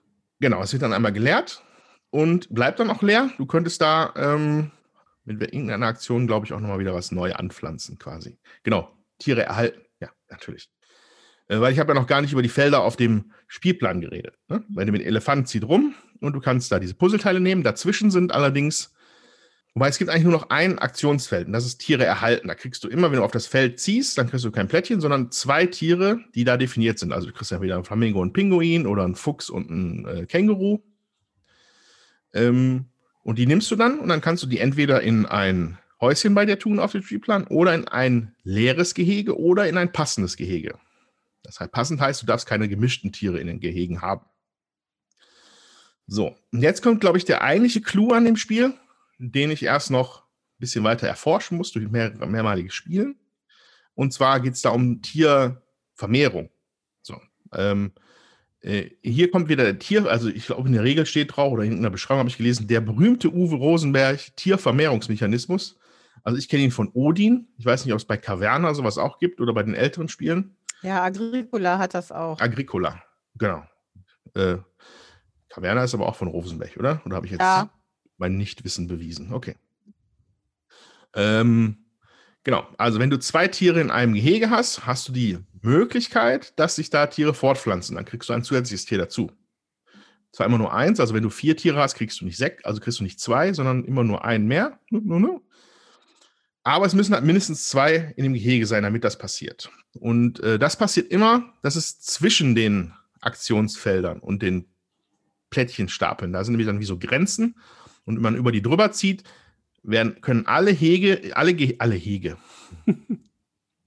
äh, können, können in allen He Gehegen dieser Tierart, die da abgezeichnet ist, aufgezeichnet ist, Tiervermehrung stattfinden. Und so ist es dann, weil du halt möglichst schnell sein möchtest, deinen Puzzleplan voll zu kriegen, macht es halt Sinn, deine Tiere so ein bisschen aufzufächern, dass du halt an mehreren Stellen gleichzeitig äh, Vermehrungen bekommen kannst. Und dann sind diese Vermehrungen natürlich auch immer zu bestimmten Zeiten in dem Spiel, weil die sind fest festgelegt auf dem Spielplan und man mhm. geht immer im Kreis. Und immer wenn man über dieses Feld drüber geht, passiert die Vermehrung. Also ist da auch noch so ein Timing-Faktor mit drin. So, das heißt, du möchtest pünktlich zu der nächsten Vermehrung, möchtest du wenigstens zwei in zwei Gehegen haben, damit du halt maximal da was rausholen kannst aus den Sachen. Genau. Und ich glaube, das ist quasi New York so in seiner Gänze beschrieben. Also Wie eine, gewinnt man denn? wenn man das, wenn man als erster seinen ganzen Spielplan voll hat. Ah ja. Also keine Siegpunkte oder sowas, einfach nur, wer, wer, wer, wer das alles voll hat. Mhm. Quasi so ein, äh, ja, so ein Puzzler halt, ne? Von sowas wie bei, bei Indian Summer ist es ja ähnlich. Genau. Ähm, so, und das hatte mich jetzt bei einer Erstpartie erstmal etwas unterwältigt, muss ich sagen. Ich hatte mir da viel mehr von erhofft, aber wie ich mir immer jede Menge erhoffe von dem Rosenberg. Ähm, ich war auch ein bisschen überrascht, dass vom, vom Material, also äh, das Spiel ist nicht günstig mit, ich glaube, 39 Euro. Ähm, das äh, lässt sich meines Erachtens aber größtenteils über die, nur noch über die Miepel erklären, weil der Rest des Materials ist eher so mittel, sage ich mal. Die Miepel allerdings sind wunderschön. Die gefallen mir wirklich gut. Ähm, ähm, ja, und wie gesagt, dies, dieser Mechanismus mit der Vermehrung und dieses Vorausschauen über die, mehr, über die nächsten drei, vier Züge, wie du puzzelst und was passieren wird, da, da ist tatsächlich noch eine gewisse Tiefe drin, die sich mir erst am Ende der Partie so langsam erschlossen hat. Oder zumindest sich angedeutet hat. Und daher würde ich sagen, ähm, da sind auf jeden Fall noch einige Partien fällig für mich, damit ich dann äh, noch mehr dazu sagen kann.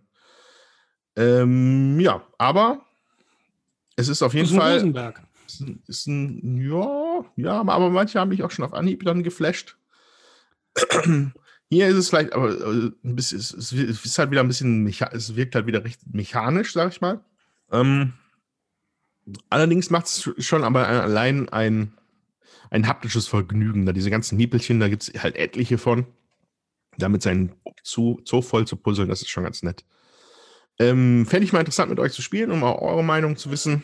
Ähm, auf jeden Mein Fall. erster Gedanke war eben natürlich Uwe Rosenberg und noch ein Puzzler. Und ich dachte so, oh, also, Also ich, der Mann macht auch noch mal was anderes. Aber von dem, was du jetzt erzählt hast, spielmechanisch klang das erstmal ziemlich interessant. Ja, also die Meditieren, das hat auf jeden Fall was. ich würde es auch gerne mal ausprobieren, aber als du jetzt mit den äh, Tieren und mit der Vermehrung angefangen hast, da musste ich auch noch mal an Solo-Retto denken. Ich weiß nicht, Mhm. äh, das ist ja ein echt ein altes Spiel, 2007, 2008, ich weiß es gar nicht mehr, wo es eben ja auch darum geht, in deinem Zoo ähm, Gehege voll mit Tieren zu machen. Und wenn du dann äh, ein männliches und ein weibliches Tier hast, dann kriegst du auch Babys. Das ist also auch ganz süß. Und wir haben das irgendwann mit unseren Kindern äh, gespielt, schon eine Weile her. Und die fanden auch gerade diese, diese Babys waren dann halt so runde Tokens, wo dann auch so ein kleines Tierchen abgebildet waren. Oh, wie Fanden die mal großartig, ja, fanden die richtig Ja. süß. Und äh, da musste ich jetzt auch dran denken, ne, dass ähm, ich denke, das Spiel Ich- geht auch tatsächlich mehr in die Familien, äh, ähm, klar. ja, in die Familienspieler. So. Ja. Das Gefühl- Wobei das Gefühl- Solo-Retto schon also einen, gewissen Anspruch hat, jetzt kein Kinderspiel oder so. ne? Ja, ja, auf jeden Aber Fall. wo ich eben echt lachen musste, ist, dass das als Rosenberg-Mechanismus verkauft wird, dass wenn zwei Tiere irgendwo stehen, eins dazukommt. Ja, das also klingt ich, schon, ich meine, als ich habe das boah, hat man nichts Besseres gefunden, um auf die Packung zu schreiben. Okay, Ja, wenn das nicht auf der Packung steht, dann ist es ja okay. tatsächlich steht auf der Packung auch mittlerweile drauf Uwe Rosenbergs New York Zoo. Also der, das ist nicht nur New York Zoo und unten steht dann Uwe Rosenberg. Nein, nein. Es ist Uwe Rosenbergs New York Zoo. Also wie so Roland Nummer. Emmerichs Independence Day. Also ich finde das eigentlich ganz nett, wenn das mit dem Autorenname und so, so rausgestellt ist. Uwe Rosenberg ist natürlich eine Marke. Ja, Also jetzt ja, nicht in dem Sinne Fall. von der Mann ist eine Marke, sondern Ja, ich, Ja. ich fand es auch, ich fand es bei, beileibe nicht schlimm. Ich, es war mir nur aufgefallen, dass man da halt, das ist quasi ein, das Attribut hier ist, es ist ein Rosenberg. Ne? Das ist Mhm. mit ein, eins der Verkaufsargumente. Hm. Was bei mir natürlich zieht. Diese Sonderplättchen, die man dann bekommt. Mhm. Vorhin hatte ich gedacht, boah, das sind vielleicht die, wo man Siegpunkte mitmacht, aber wenn es die nicht gibt, werden die es nicht sein. Die füllen dann tatsächlich nur auf. Das heißt, das sind nur Shapes. Ja, Mhm. genau, es sind Shapes, wo du halt ähnlich wie bei, äh, wo ist das? Ja, also du wirst halt schneller, ne? Es ist, es ist ein Wettrennen. Wer hat als erster seinen Plan voll? Und wenn du natürlich halt durch eine Aktion, die du vom Spielplan aktivierst, ähm, beziehungsweise nicht mal, also die, ein, einen Automatismus, weil die Tiere sich ja fortpflanzen, wenn du über die Mhm. Felder läufst. Wenn du da natürlich zusätzliche Plättchen raus generieren kannst, ist das natürlich ein Vorteil im Rennen. Ne? Das heißt, du musst halt gucken, möglichst viele Tiervermehrungen mitzumachen und auch möglichst effektiv mitzumachen, um möglichst viele Bonusplättchen einzusacken. Ne? Damit du dein Ding einfach voll kriegst. Jetzt war ich gerade noch am Überlegen, bei dem, wie ist das erste oder eines der ersten Zweispielerspiele, Patchwork? Mhm. Da geht es natürlich, ähm, gab es ja auch diese, diese Münzen, die du dann wieder bekommen hast, ne, wenn du auf der Siegpunktleiste dann vorgerückt bist. Ne?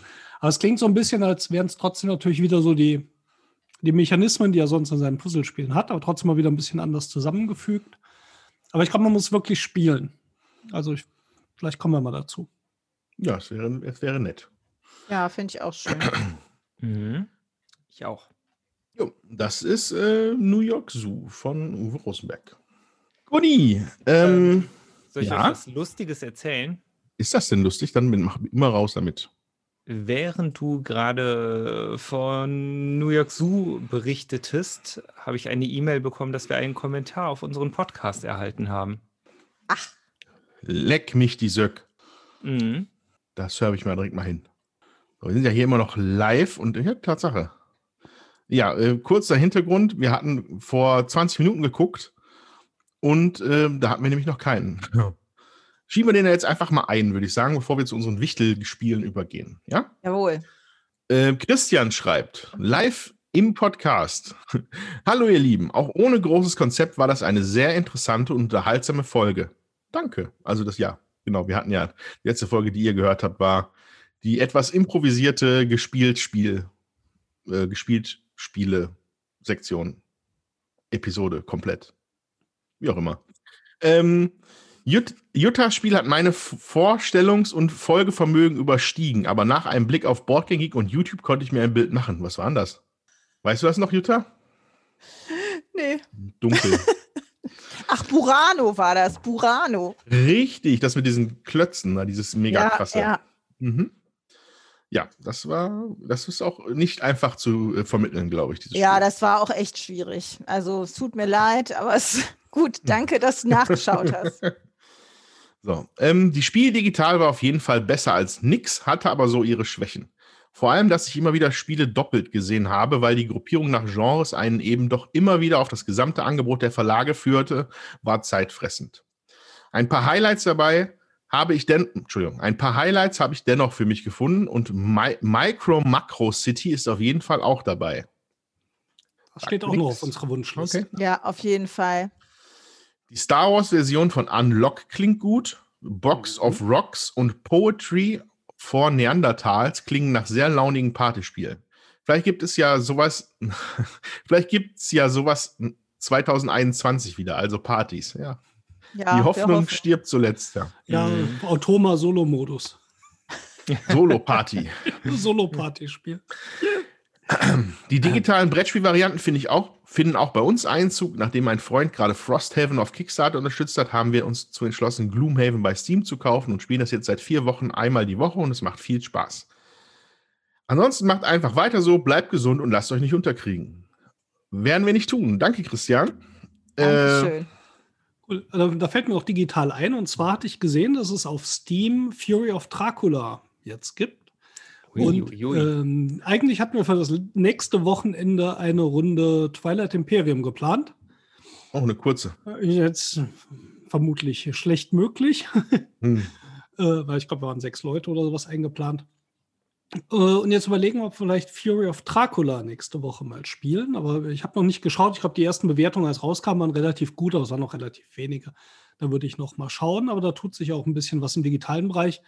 Irgendwie, ich finde es mal schön, ich würde gerne mal so eine richtige App spielen, die das auch unterstützt, ja, ähm, was dann doch etwas angenehmer macht, als jetzt auf Tabletopia oder Mhm. Tabletop Simulator zu spielen oder Versailles, was wir dem letzten Mal ausprobiert hatten mit Matthias Kramer, Ja, hatten wir hier stimmt. in Versailles 1919 mal reingespielt. Ähm, geht natürlich auch alles, fand ich auch okay. Ähm, aber wenn es so richtig für das Spiel programmiert ist, ist halt doch ein bisschen nicer. Ne? Ja, ich, ich ähm, kann das unterschreiben. Aber mit der Wingspan-Version, die, äh, die ich mir letztens erworben habe. Jutta. Ja, ich muss das Handy mal holen, weil der Dominik hat uns nämlich auch noch geschrieben, nachdem er den letzten Podcast gehört äh, hat. Und ähm, so, ähm, der Dominik. Ich würde, das hat sich auf unseren letzten Podcast bezogen. Deswegen würde ich das jetzt auch vorlesen. Ich hoffe, du hast nichts dagegen.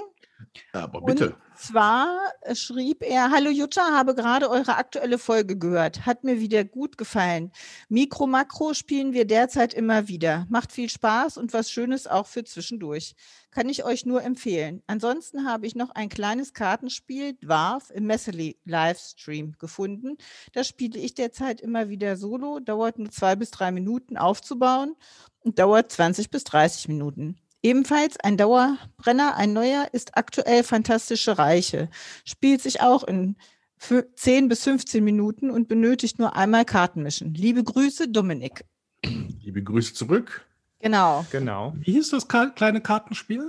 Fantastische Reiche. Nee, das äh, davor mit drei Dwarf. Minuten. Dwarf. Dwarf, Dwarf. D-W-A-R-F, ja. Dwarf. Ja.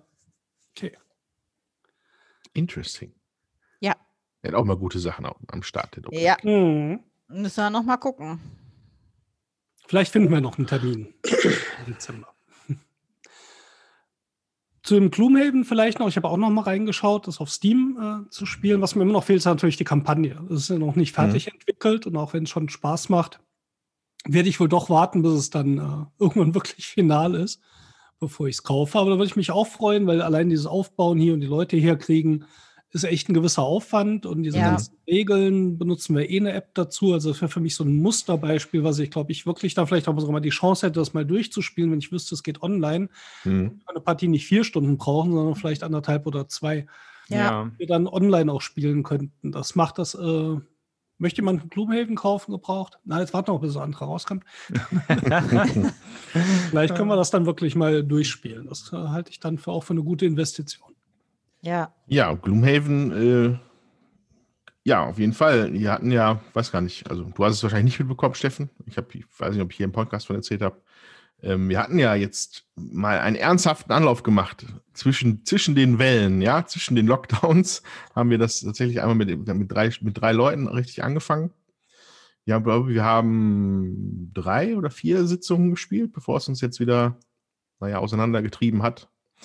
Äh, und es ist tatsächlich immer ein unfassbarer Aufwand. Äh, Ja.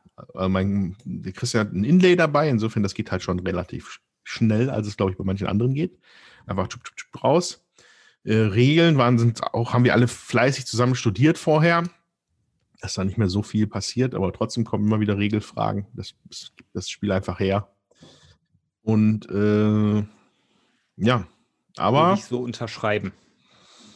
mh, aber wir sind schon ganz gut bisher, glaube ich. Ja, Man das darf- man darf- man darf- man darf- bei 2%. Wahrscheinlich. Aber ich bin schon auf Level 2, theoretisch. Hm. Wobei, also ich, ich denke, wenn man es jetzt wirklich, wirklich ernsthaft regelmäßig spielen würde, würde sich das mit den Regelfragen auch mit der Zeit relativieren. Aber Ja, so stößt man halt auch immer wieder über die gleichen Fragen. Ja, ja. Ja, ja, aber Gloomhaven, schönes Spiel. Ähm, ohne da, ja, man, man kann halt nichts verraten jetzt. Das wäre halt immer noch blöd. Äh, wird immer wieder mal, vielleicht mal erwähnt werden. Dabei will ich noch eine Weile beschäftigt sein. Gut, äh, wenn es denn wieder geht. Jetzt sind wir wieder auf Online Arkham wieder umgewechselt. man muss halt gucken, wo man bleibt. Ähm, sollen wir dann mal über unsere Wichtelspiele sprechen? Ja. Ja. Dann Ja. ähm, machen wir das nach dieser kurzen Unterbrechung.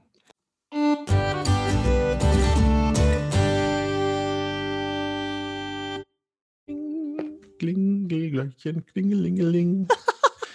so, Kann der Tommy ja würfeln, wer anfängt. Kann Aus ich deinem gerne machen. Vierseiter doch sicher bereit. Ja, der liegt noch da, wo er auch am Donnerstag lag. Auf dem Boden. Genau. Okay. Also soll ich wirklich? Ja, warte, wir, wir müssen es ja erst noch mal ordentlich angehen. So. Jutta, ich wollte Jutta noch trinken lassen und den Steffen. Danke. Tasse ist jetzt auch leer. Hm. Kaum bin ich nicht mehr im Podcast, werden die Sachen hier ordentlich angegangen. So unfassbar. Äh, okay, also, da sind wir wieder. Ähm, wie gehen wir es an? Wollen wir das jetzt, sollen wir einfach der Reihe nachgehen, wie wir das letzte Mal gewürfelt haben? Oder sollen wir neu würfeln? Was machen wir? Neu Äh, würfeln? Ähm, So richtig schön sinnlos, aber ich bin für ja, sinnlose Sachen zu haben. würfeln. Ich auch. Also Sinnlos klingt würfeln gut. Finde ich gut. Neu Tommy. würfeln. Schreite zur Tat. Wohl an. Aber die Zahlen müssen wir vielleicht nochmal äh, rekapitulieren. Der Steffen hatte eins, ich hatte zwei, der Tommy drei und der äh, Andreas vier, oder? So Ich glaube, das glaub war ich. so. Ja. Gut. Und es beginnt die Nummer 4. Ha, Ja, das ist ja Andreas. genauso bisher, wie, wie wir es auch ausgepackt haben. Ja. Okay. Dann berichte ich euch jetzt von Xi'an der Terrakotta-Armee oder Terrakotti, Äh, einem leckeren Eis. Okay, also. Ähm, ja, das war mein Wichtelgeschenk von Tom. Nochmal danke dafür. Ähm, ist ähm, eine relativ große Box mit äh, relativ viel Kram drin. Und es geht da hintergrundmäßig darum, dass wir die Terrakotta-Armee bauen für äh, wie auch immer der Kaiser hieß, der das halt veranlasst hat damals. Ähm, für den machen wir das. Also das hatte auch in der Anleitung werden halt immer wieder so historische Fakten dazu genannt. Das ist insofern ganz nett. Ähm, die Terrakotta-Armee ist wahrscheinlich vielen ein Begriff. Ne? Diese, diese Auf, Aufreihung von so gebrannten Tonmännern, die eine Armee darstellen, die, glaube ich, in einem Grab gefunden worden sind. Genau, und dieses Grab bereiten wir in dem Spiel vor. Ach. Mm, Im Endeffekt, ja, sagen wir mal. Also du bist halt damit beschäftigt, dieses Grab aufzufüllen mit den Terrakotta-Kriegern. Genau, das ist nämlich auch der größte Teil des Spielplans. Ähm, besteht aus diesem, aus diesem Grab, wo die Terrakotta-Männer reinkommen. Und das Spiel selber versucht, so ziemlich drei verschiedene Ansätze für ein Brettspiel miteinander zu vermischen. Also es ist definitiv ein Euro-Spiel. Und es, ich würde es als kartengetriebenes Worker Placement Area Control Game bezeichnen. Ich glaube, das kommt ganz gut hin. Also das sind halt auf jeden Fall Elemente, die da alle mit drin sind. Witzigerweise schafft man das trotzdem in einer Stunde zu spielen, wenn man die Regel verstanden hat. Da mache ich jetzt schon mal ein großes mentales Ausrufezeichen hin. Da muss ich nämlich nachher schimpfen. Ja, ja.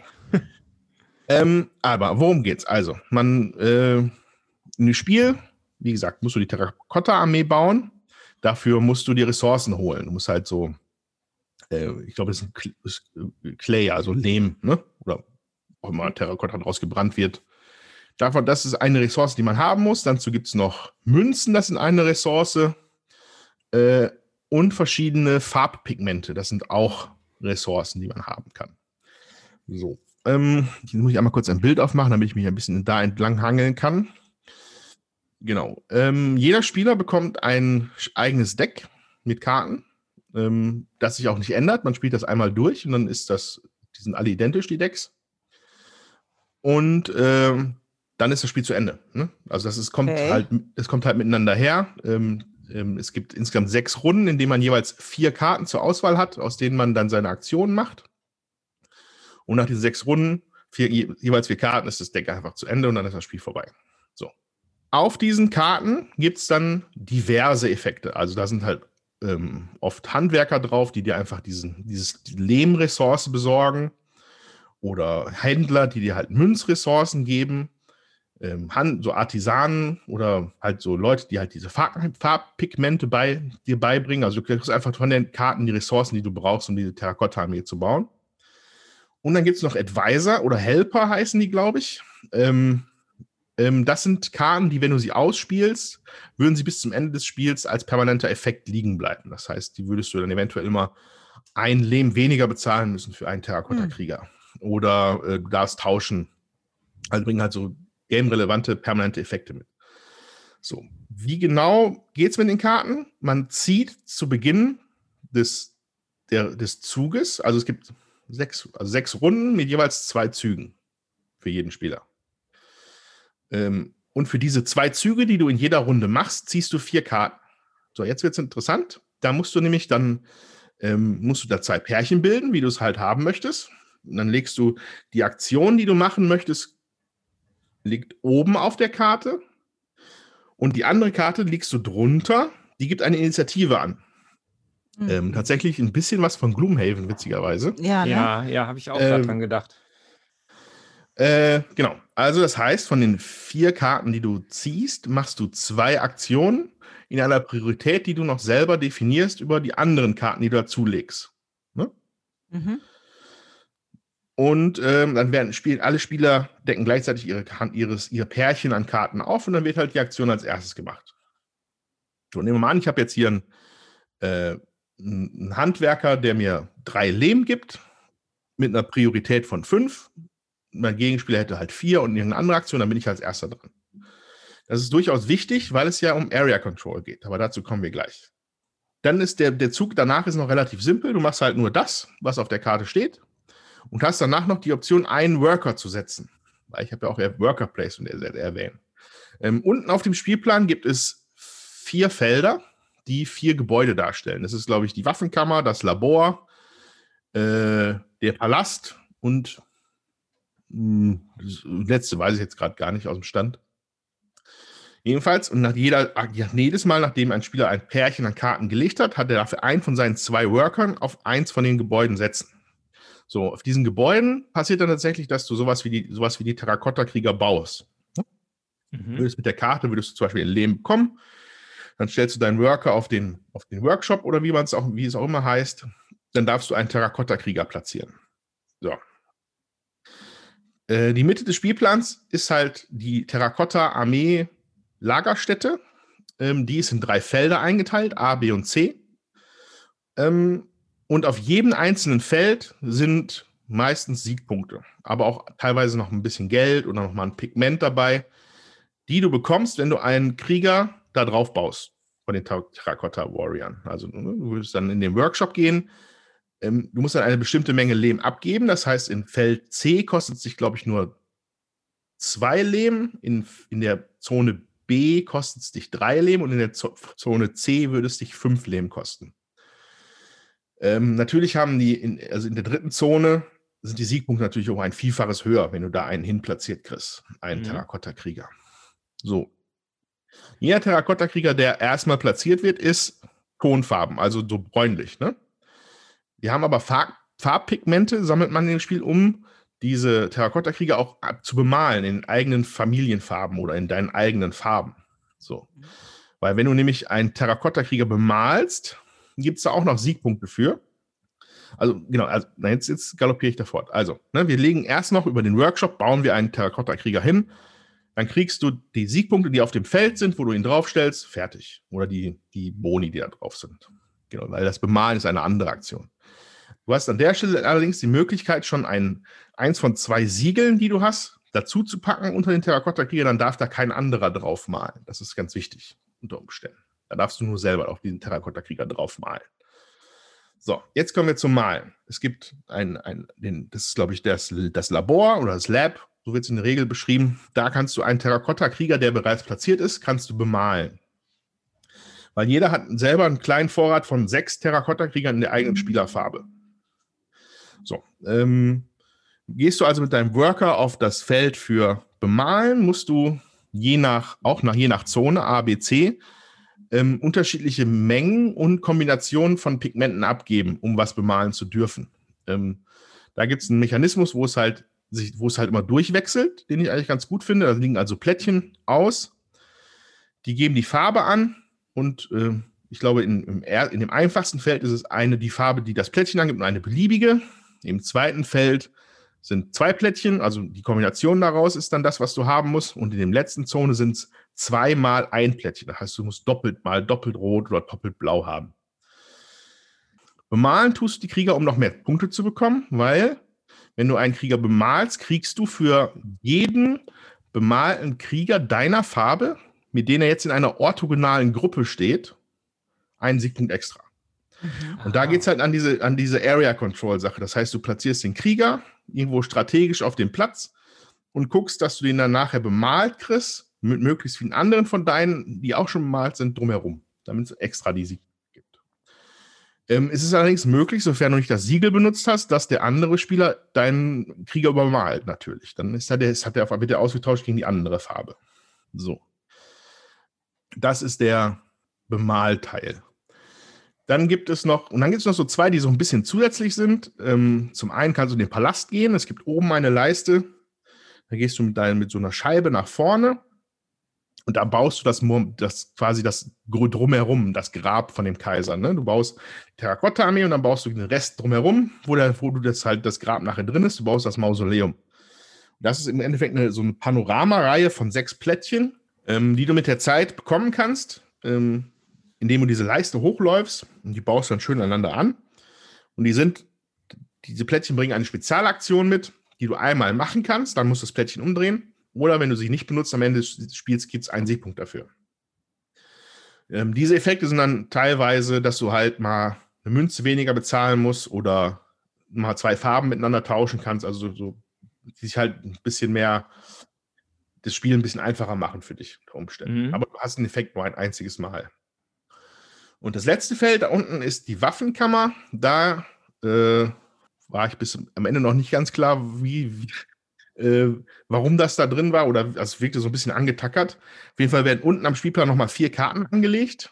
Ähm, und aus diesen Karten musst du Sets bilden. Ähm, es gibt immer, es gibt grundsätzlich die Unterscheidung zwischen Holzmaterial und Bronzematerial. Das sind auch, das, also die Karten sind entweder Bronze oder Holz und sind dann ein Werkzeug. Und wenn du es schaffst, drei verschiedene von einem Material zusammenzusammeln über das Spiel, also Set Collection, dann gibt es auch nochmal fette Siegpunkte für. So, genau. Und aber das ist halt so ein, dafür gibst du die Münzen aus, die du kriegst. Also das ist nochmal so ein Set Collection Mechanismus, der noch irgendwie da irgendwie da dran ist.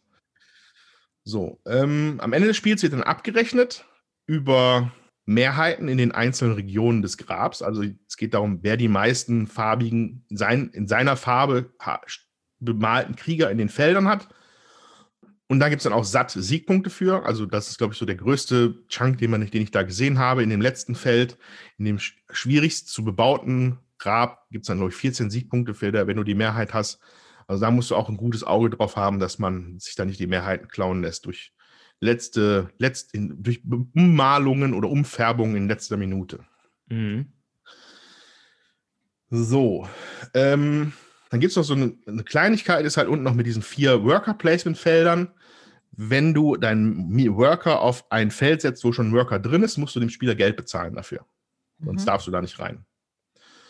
Ähm, genau. Und ich glaube aber, das waren jetzt die Regeln, so wie ich sie mir erarbeitet habe nach einer Zeit. Weil jetzt wollte ich nämlich zum Schimpfen kommen. Die Regel ist leider eine absolute Katastrophe, wenn ich das mal so sagen darf. Okay. Ähm, klar, es ist ein kleiner Verlag. Ich nehme an, es ist ein italienischer Verlag. Ähm, das Englische ist nicht ganz gelungen und es ist auch nicht eindeutig an vielen Stellen, wie sie es gemeint haben. Es ist ein bisschen chaotisch. Also die Regel muss ich leider, gibt es einen dicken Abzug in der B-Note. Das war leider mehr Kampf als Freude gestern, Mhm. da Ja. in das. Spiel dann Ja. reinzukommen. Äh, auf Board Game Geek gibt es auch in den Foren dann etliche Threads, die halt versuchen, Regeln aufzuklären.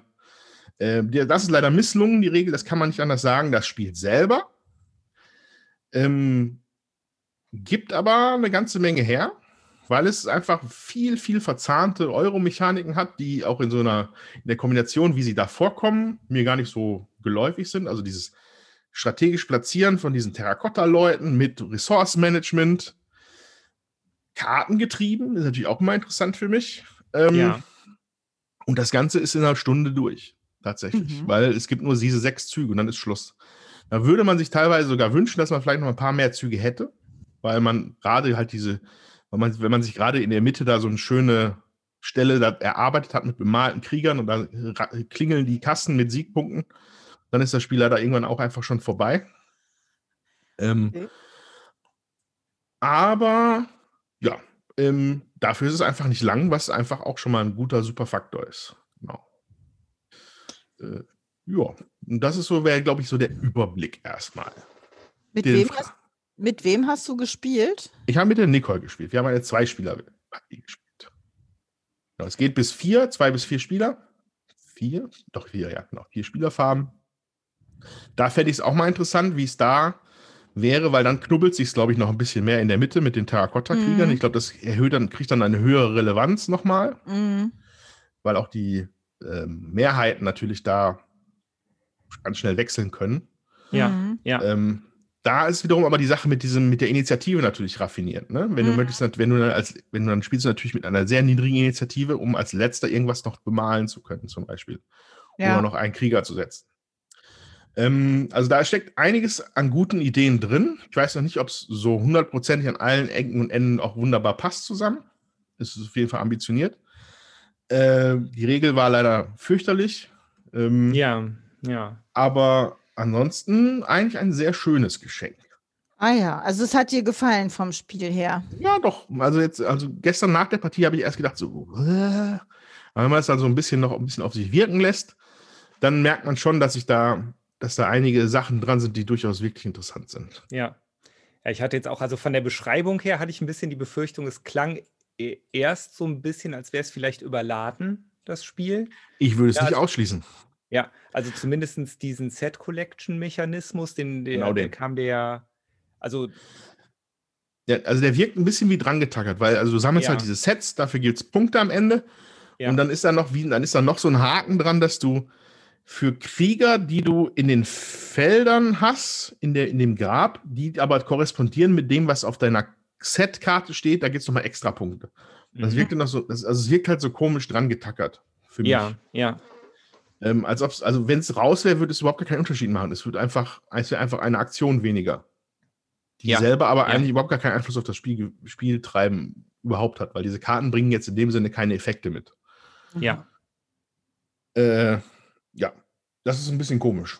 Und ich glaube auch Ja. diese, die, oben dieses, diese Panoramaleiste mit diesen Einmalaktionen, das hätte man vielleicht auch, hätte man jetzt vielleicht auch nicht unbedingt machen müssen.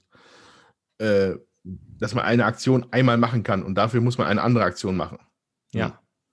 Ist vielleicht auch einfach so, wenn man mit mehr Leuten spielt, damit alle was zu tun haben oder so. Ne? Das kann sein, sein. dass das im Zweispielerspiel vielleicht gar nicht so zum Tragen kommt. Ne? Ja, ja, weil, wenn, genau, also weil, ne, man muss sich ja gegenseitig auszahlen mit Münzen, wenn man auf die andere, auf Workerfelder kommt, wo jemand anders schon steht. Ähm, wenn du die Mün- Münzen nicht hast, dann kannst du es einfach nicht. Du könntest noch in Siegpunkten bezahlen, aber das will ja immer keiner. Äh, daher macht es vielleicht Sinn, da einfach noch mehr Aktionen zu haben. Vielleicht mussten sie da noch nach weiteren Platziermöglichkeiten suchen. Aber hey, Ja. das ist äh, Spekulation. Es funktioniert soweit. Ähm, materialmäßig, äh, ja, ist cool. Also da diese, diese Terrakotta-Krieger sind erstaunlich groß. Also die sind bestimmt fünf Zentimeter hoch, die Figuren, wenn nicht noch mehr. Äh, sehen ganz nett aus. Kartenqualität ist gut. Punchboard-Material ist auch anständig. Ähm, Gibt es eigentlich nichts zu meckern.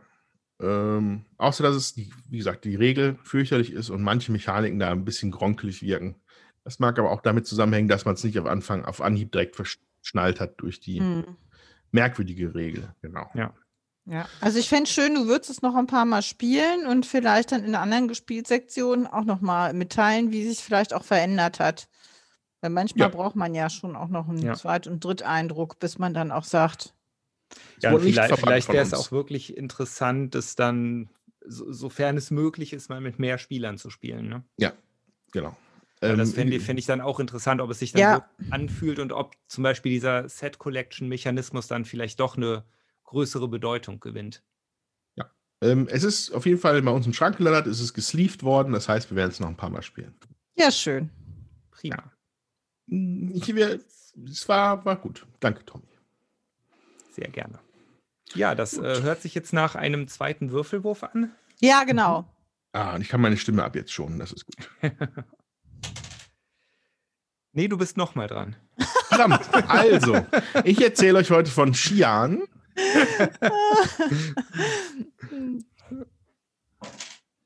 Was haben wir jetzt hier? Die Eins. Ja, Ja. das trifft den Steffen. Ja, ich hatte ja von Andreas Kaffee bekommen. CAFE mit Axon. Mit Milch und Zucker. Und ja, kommt in dieser kleinen schönen Packung, die wir schon beschrieben haben. Und das ist auch ein kleines schönes Spiel. Das kann ich schon mal äh, vorweg so erzählen. Worum geht's? Wir bauen eine Kaffeerösterei, ein Unternehmen auf. Und das äh, geschieht und wird abgebildet mit äh, relativ großen Karten, die man aus der Auslage nimmt und bei sich an die anderen Karten anlegt.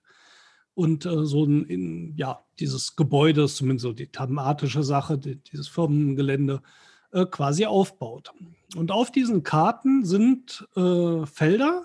Jutta, es sind zweimal drei, ich war jetzt eben gar Ja. nicht sicher, ne? zweimal drei Felder auf jeder dieser großen Karten drauf, wobei nicht in jedem Feld ein Symbol drin ist, aber ich sag mal so zwischen vier und sechs Symbole gibt es eben.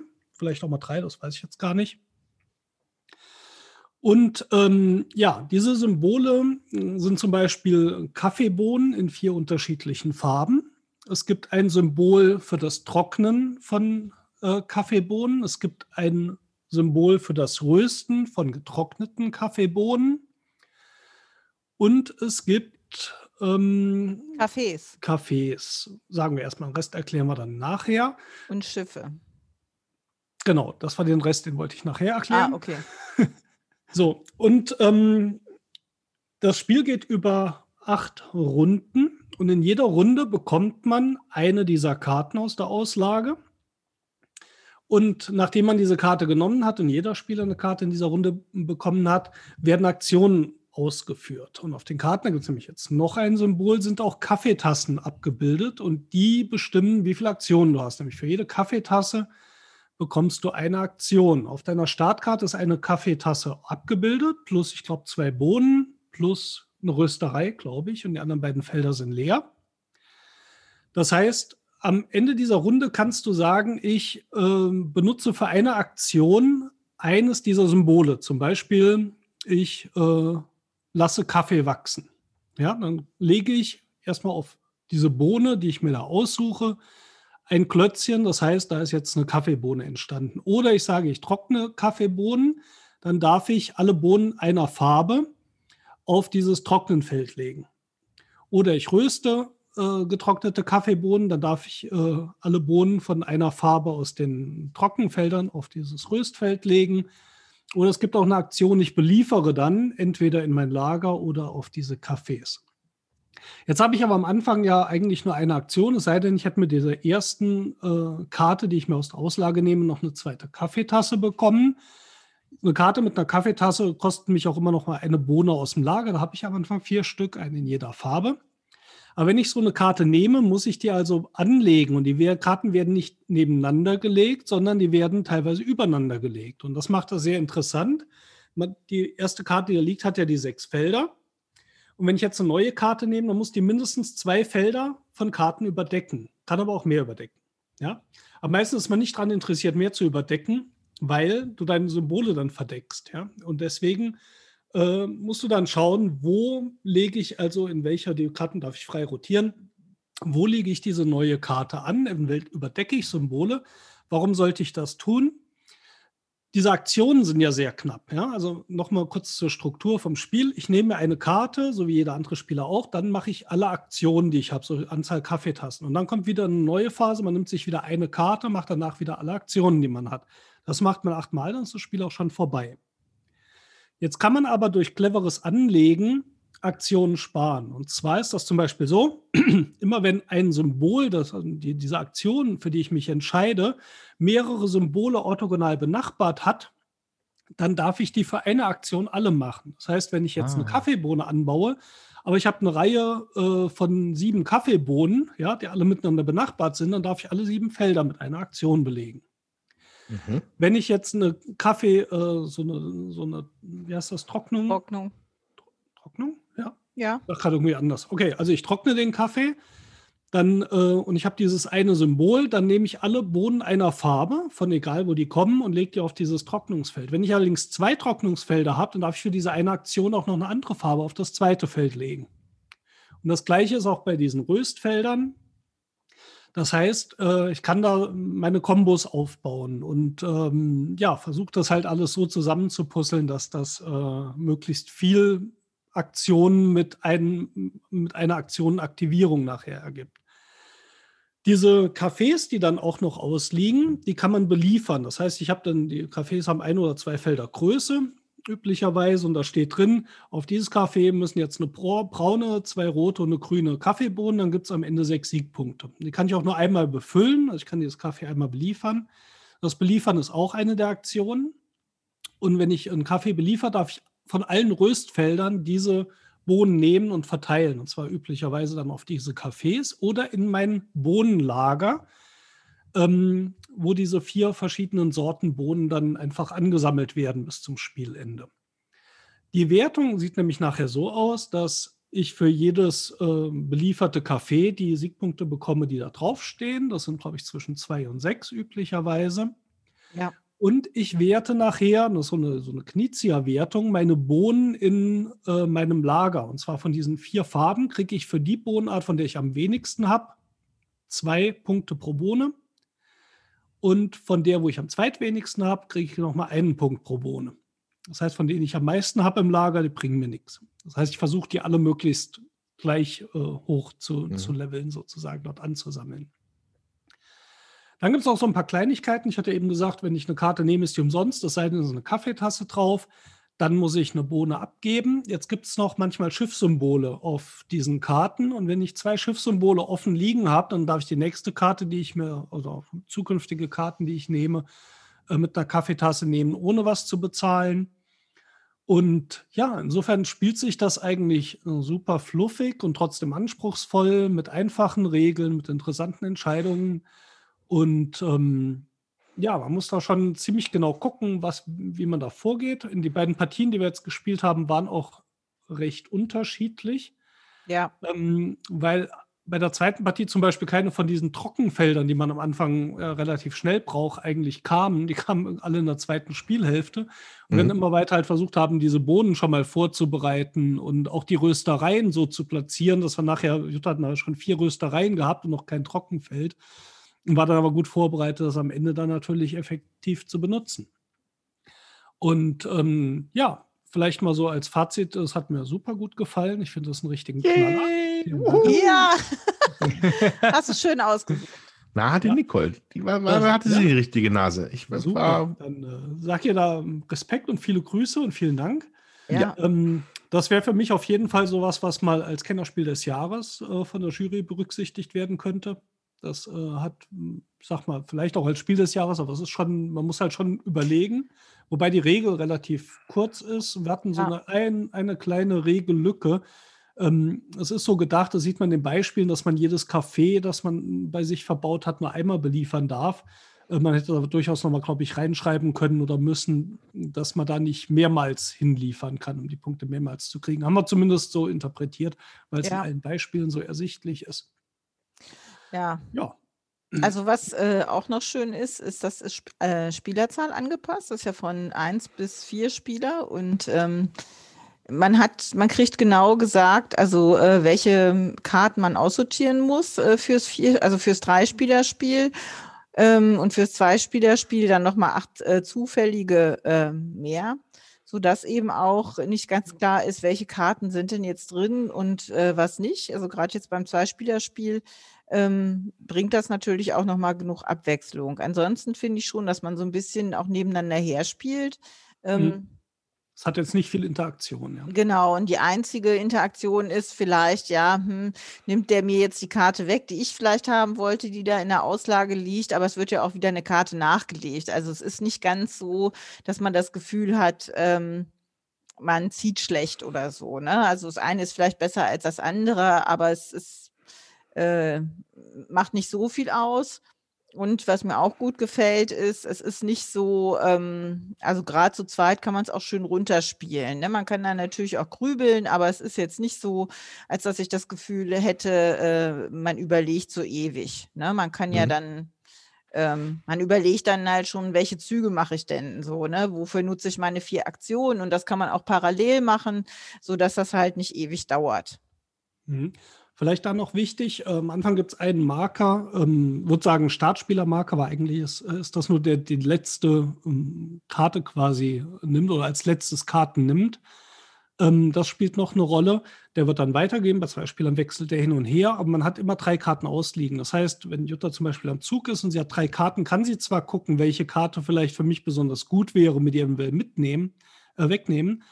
Aber bevor ich dran bin, wird dann wieder eine dritte Karte aufgedeckt. Insofern ist das also auch vom, vom Spieldesign her schon so gemacht, dass das nicht der Punkt sein sollte, dem anderen was wegzunehmen. Ja. Sondern man guckt, was einem am meisten bringt, weil vielleicht kommt noch eine bessere Karte hinterher. Und dann, äh, ja, ist das eigentlich ziemlich klar. Man ähm, spielt so ein bisschen vor sich hin und nebeneinander her, ähm, hat nicht viel Interaktion, hat mich aber auch jetzt nicht gestört. Also es war mhm. trotzdem immer dieses, hm, schaffe ich das und was geht bei Jutta? Man sieht auf einen Blick relativ schnell, ja. der andere so macht. Ich kann da natürlich wenig eingreifen. Also man kann es auch sicher gut solo spielen, aber man kann es trotzdem auch gut zu zweit spielen. Aber die Interaktion ist ähm, äußerst gering. Mhm. Ja, cool, also ich freue mich sehr, dass dir das gefällt. Ich finde, ja, ich hatte das nicht auf dem Schirm, wie das jetzt genau zu spielen ist. Ähm, aber die Sache mit, dass man diese Karten übereinander legt, das finde ich ja schon relativ unique. Also, oder? Das gab es schon mal bei Honshu, wenn dir das was ja. sagt. Das äh, ist von Lauter Pelit. Das war so ein Stichspiel, wo man dann erbeutete Karten irgendwie auch übereinander bauen musste, um dann mhm. ähm, äh, bestimmte Gebiete, glaube ich, äh, zu vergrößern. Okay. Das ist aber schon eine Weile her, dass wir das gespielt haben. Also bevor ich jetzt Blödsinn erzähle, höre ich lieber auf. Aber man musste auf jeden Fall die Karten auch übereinander legen. Man konnte aber, also man musste da nur ein Feld überbauen, nicht zwei. Ja, äh, gut, bin ich wieder eines Besseren äh, belehrt. Äh, ja, aber ich freue mich einfach nur, wenn es euch gefällt. Das also auch wenn ja, ihr noch sehr äh, schön. auf der Suche nach Weihnachtsgeschenken seid, weil wir haben ja hier auch jetzt eine kleinere Preisklasse hier bei unserem ja. Wichteln. Ähm, dafür finde ich, bringt es super viel mit. Ich kann mir vorstellen, dass es auch langfristig Spaß macht. Natürlich nach zwei Partien jetzt nur ein bisschen schwierig zu sagen. Aber ich fand es schon mal ein gutes Zeichen, dass diese zwei Partien äh, jetzt sich schon unterschiedlich anfühlten ich glaube, das ist ein, ein, schönes Mitbringsel oder Geschenk auch für Weihnachten. Würde ich auf jeden Fall empfehlen. Ja, es ist halt auch nicht belanglos. Ne? Also dadurch, dass man halt gucken muss, wie legt man die Karten denn aus, um seine Aktionsmöglichkeiten äh, da gut zu nutzen und äh, dann auch zu schauen, wie viele Aktionen habe ich denn überhaupt. Ähm, Welcher Reihenfolge mache ich die?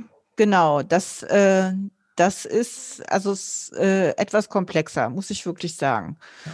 Zum also, Beispiel auch noch hier mit diesen, ähm, in welcher Reihenfolge mache ich die Aktionen, haben wir jetzt gar nicht so viel erzählt. Es kann sein, dass ich zum Beispiel Bohnen trockne und deswegen schon Bohnen auf so ein Trockenfeld gelegt habe. Ähm, jetzt kann ich natürlich trotzdem wieder Bohnen nachwachsen lassen. Wenn auf den meisten verbundenen Bohnen noch welche liegen, wachsen die aber nicht zusätzlich. Sonst kann immer nur eine Bohne auf jedem Feld sein. Trotzdem überlege ich manchmal, ob ich nicht trotzdem, auch wenn ich sagen wir, ein zusammenhängendes Bodenfeld von acht Bohnen habe, bei dem nur zwei unbesetzt sind, die vielleicht trotzdem macht, damit ich nachher äh, mehrere Bohnen einer Farbe auf so einem Trockenfeld mache. Aber wenn auf einem Feld nämlich einmal was liegt, kann ich nichts dazu machen. Also ich kann nicht äh, zwei braune Bohnen nehmen und auf ein Trockenfeld legen und in der nächsten Zug nehme ich nochmal zwei braune Bohnen und lege die auf das gleiche Trockenfeld. Die müssen erst weiterverarbeitet sein. Also die Felder ja. sind dann immer ja. ähm, belegt. Und insofern ist auch diese Reihenfolge der ähm, Aktivierung oder de, dieser Aktion ähm, wichtig, weil da kann man durchaus mal eine Aktion mehr haben, wenn man es clever macht oder auf was verzichtet, was man nicht unbedingt braucht. Und da die Siegpunkte nicht wahnsinnig viel sind, wir lagen so ja. 20 und 30, kann das relativ spielentscheidend sein, dass ich wirklich ja. das Maximale da raushole. Ja, und noch ein schöner ähm, Hinweis, finde ich. Ähm, es gibt eine Regelerklärung bei den Spieledinos. Melli und Angelo, die haben ähm, das Spiel auch getestet und erklären eben auch, wie man das spielt. Ähm, und wer da gerne sich äh, per Bild äh, noch informieren möchte, der kann das da tun. Ich habe das auch gemacht. Also die haben das schön, schön erklärt auch. Ja, das war Kaffee. Ja, cool. Äh, Kaffee von Luis Costa. Ich glaube, man muss Luis sagen, wenn es portugiesisch ist und nicht Luis oder Louis oder so. Luis. Und Rola, ich glaube, das ist ein anderer Künstlername für einen José Carlos äh, Santos. Erschienen bei Pythagoras und Maldito Games. Mhm. ist doch immer schön, wenn man einen kleinen Glückstreffer landen kann. Ja, ja. Hast, habt ihr Sehr gut schön. gemacht. Gut, dann äh, wird Zeit zu würfeln. So. Okay, ich lasse den Würfel rollen, auch wenn man das beim B4 eigentlich nicht so richtig sagen kann. Und er rollt auf eine 4. Hat man schon. Auf eine 2. Dann bin ich das ja. Ja, also, ich hatte Liebesgeschenk bekommen vom Steffen. Das ist ein kleines Kartenspiel für zwei Leute mit einem Kartensatz von jeweils 24 identischen Karten und ich glaube sieben Miepeln, die da pro Farbe drin sind. Genau. Und ähm, das spielt sich folgendermaßen. Auf diesen Karten äh, sind Landschaftsfelder drauf, nämlich Wald, Feld, äh, Wasser und Türme. Auf und Kärtchen vier Sektionen, ne? Immer bis zu ja, max bis zu vier Sektionen, ne? Bis zu vier Sektionen. Und ähm, äh, das Spiel geht folgendermaßen: ähm, wenn man gemeinsam spielt, dann mischt einer die Karten und äh, nimmt eine Karte von seinem Stapel runter und der nächste sucht sich die, die gleiche Zahl aus seinem Stapel eben sozusagen raus. Man legt damit ein 4x4 großes Feld aus, äh, darf nur orthogonal anlegen und ähm, versucht, äh, seine Miepel so zu platzieren, dass sie möglichst viele Siegpunkte geben. So, also wenn ich eine Karte lege, darf ich auf diese Karte auch einen Miepel setzen. Oder wenn ich keinen Miepel setze, darf ich einen von meinen Miepeln, die ich schon gesetzt habe, äh, senkrecht oder waagerecht auf ein angrenzendes Feld schieben, sozusagen. So, wie wird gewertet? Ich kriege Punkte für Männchen, die auf dem Getreidefeld stehen, je nachdem, wie groß das Getreidefeld ist. Und da wird jedes Viertel von der Karte sozusagen gezählt. Also sind da maximal vier Felder auf der Karte. Und auch wenn ein Getreidefeld sozusagen die Hälfte der Karte überdeckt, zählt das äh, pro Viertel Getreidefeld, werden dann zwei Getreidefelder. Ähm, Wobei die über mehrere Karten gehen können. Also ja. Können auch zehn Punkte geben, wenn du es schaffst, dass du ja, ich wollte nur erklären. Ja. Ich wollte nur erklären, wie viel. Ähm, ja, dann äh, gibt es Männchen, die kann ich äh, ins Wasser setzen. Und zwar geben die Punkte für jede Hütte, die am Wasser steht. Dann gibt es Männchen, die kann ich in den Wald setzen. Da gibt es für jedes äh, Gebiet, was angrenzend an den Wald ist, einen Punkt. Und auch ähm, die Türme, auch wenn die dann zusammenhängt liegen, sind das jedes pro jedes Turmgebiet ein Punkt und sonst ähm, für alle zusammenhängenden Gebiete ein Punkt.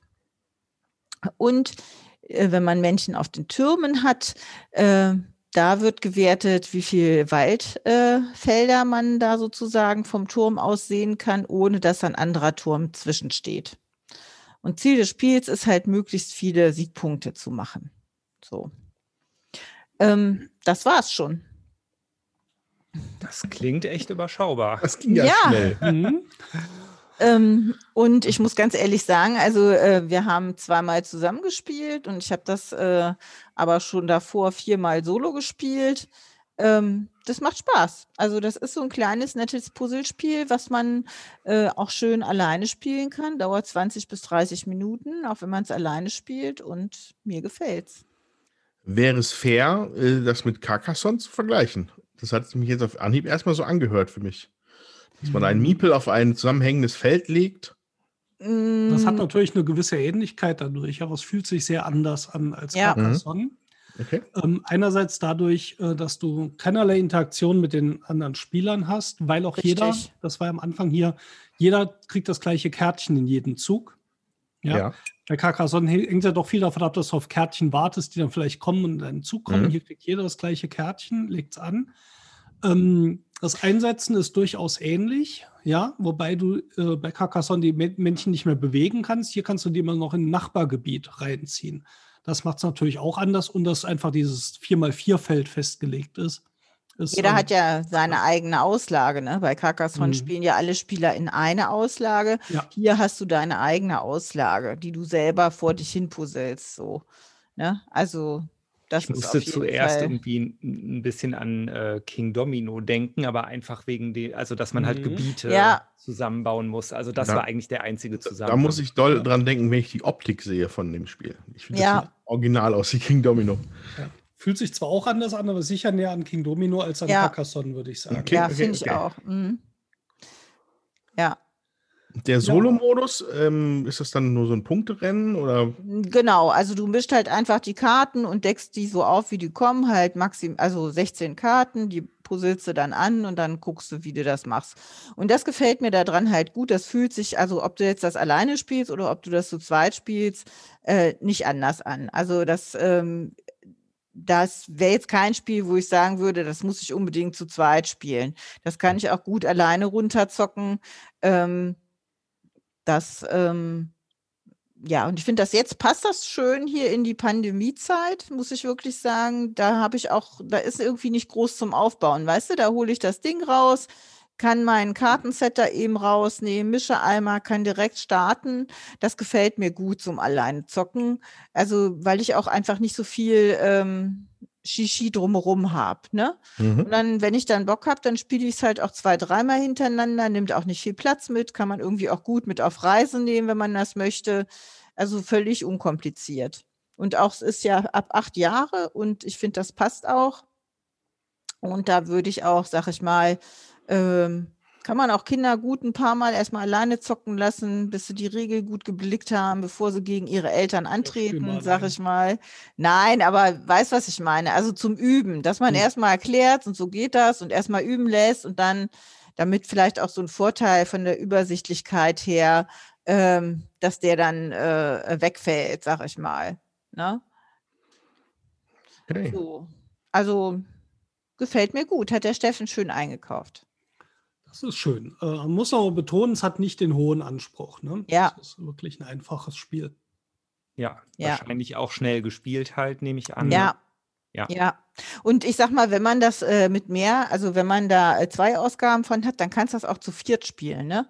Also es ist total äh, egal, dadurch, dass da keine Interaktion hast. Sie haben dann noch so ein paar Variationen äh, aufgelistet, wie man das auch noch spielen kann. Die habe ich jetzt noch nicht ausprobiert, um da vielleicht ein bisschen mehr Varianz zu haben und vielleicht auch noch mal ein anderes Gefühl. Aber äh, ja, ich, mir reicht das auch so. Ich würde das andere sicher auch noch ausprobieren jetzt, was da an Varianten ähm, vorgeschlagen ist. Aber ähm, ja, wie gesagt, das kann man schön mal eben runterzocken. Ja, das war Limes. Okay, Limes. sehr gut. Limes von, äh, dem, von dem äh, Autor Martin F., der, wo ich bei Borgi nichts weiter dazu finden kann, wie der Mann wirklich heißt. Er heißt einfach Martin F. Ähm, aber eine Suche bei Borgi hat ergeben, dass Limes äh, eine Reimplementierung von dem Spiel Cities ist. Ja. Auch von Martin F., nur deutlich älter und sagen wir mal grafisch etwas hinter Limes, gewagter. Ohne da jetzt Details zu kennen. Ich weiß nicht, ob da noch eine Änderung dran ist oder so, aber auf jeden Fall gab es das wohl mal. Ein Spiel namens Cities. ja, Tommy, da musst du jetzt würfeln, bis du dran bist. Ein hartes Los. Das kann Oh, dauern. Auf Anhieb. Nein? Was war ich? Drei, ne? Ja, Wie wir original die gleiche Ja, Reihenfolge erwürfelt haben. tatsächlich. Ja, ja, genau, haben wir, ja. Wahnsinn, ja, ne? ja. Es kann kein Zufall sein.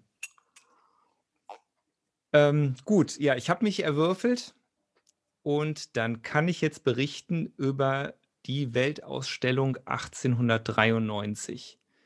Ähm, ja, tatsächlich bekommt man auch über das Regelwerk und auch über die Karten des Spiels sehr viel Informationen dazu. Das finde ich schon mal sehr gut. Die war in Chicago und da wurde das erste Riesenrad der Welt präsentiert, unter anderem. Und ähm, ja, das Riesenrad ist auf jeden Fall auch ein großer Teil des Spielplans. Und um den Spielplan herum hat man noch fünf Bereiche. Die fünf Bereiche. Vor den fünf Bereichen liegen Karten aus. Da gibt es drei unterschiedliche Sorten. Das sind einmal Exponate, das sind einflussreiche Persönlichkeiten und das sind Midway-Tickets. Wenn ich jetzt einen Unterstützer in einen der Bereiche setze, sammle ich grundsätzlich erstmal die Karten, die dort liegen, ein.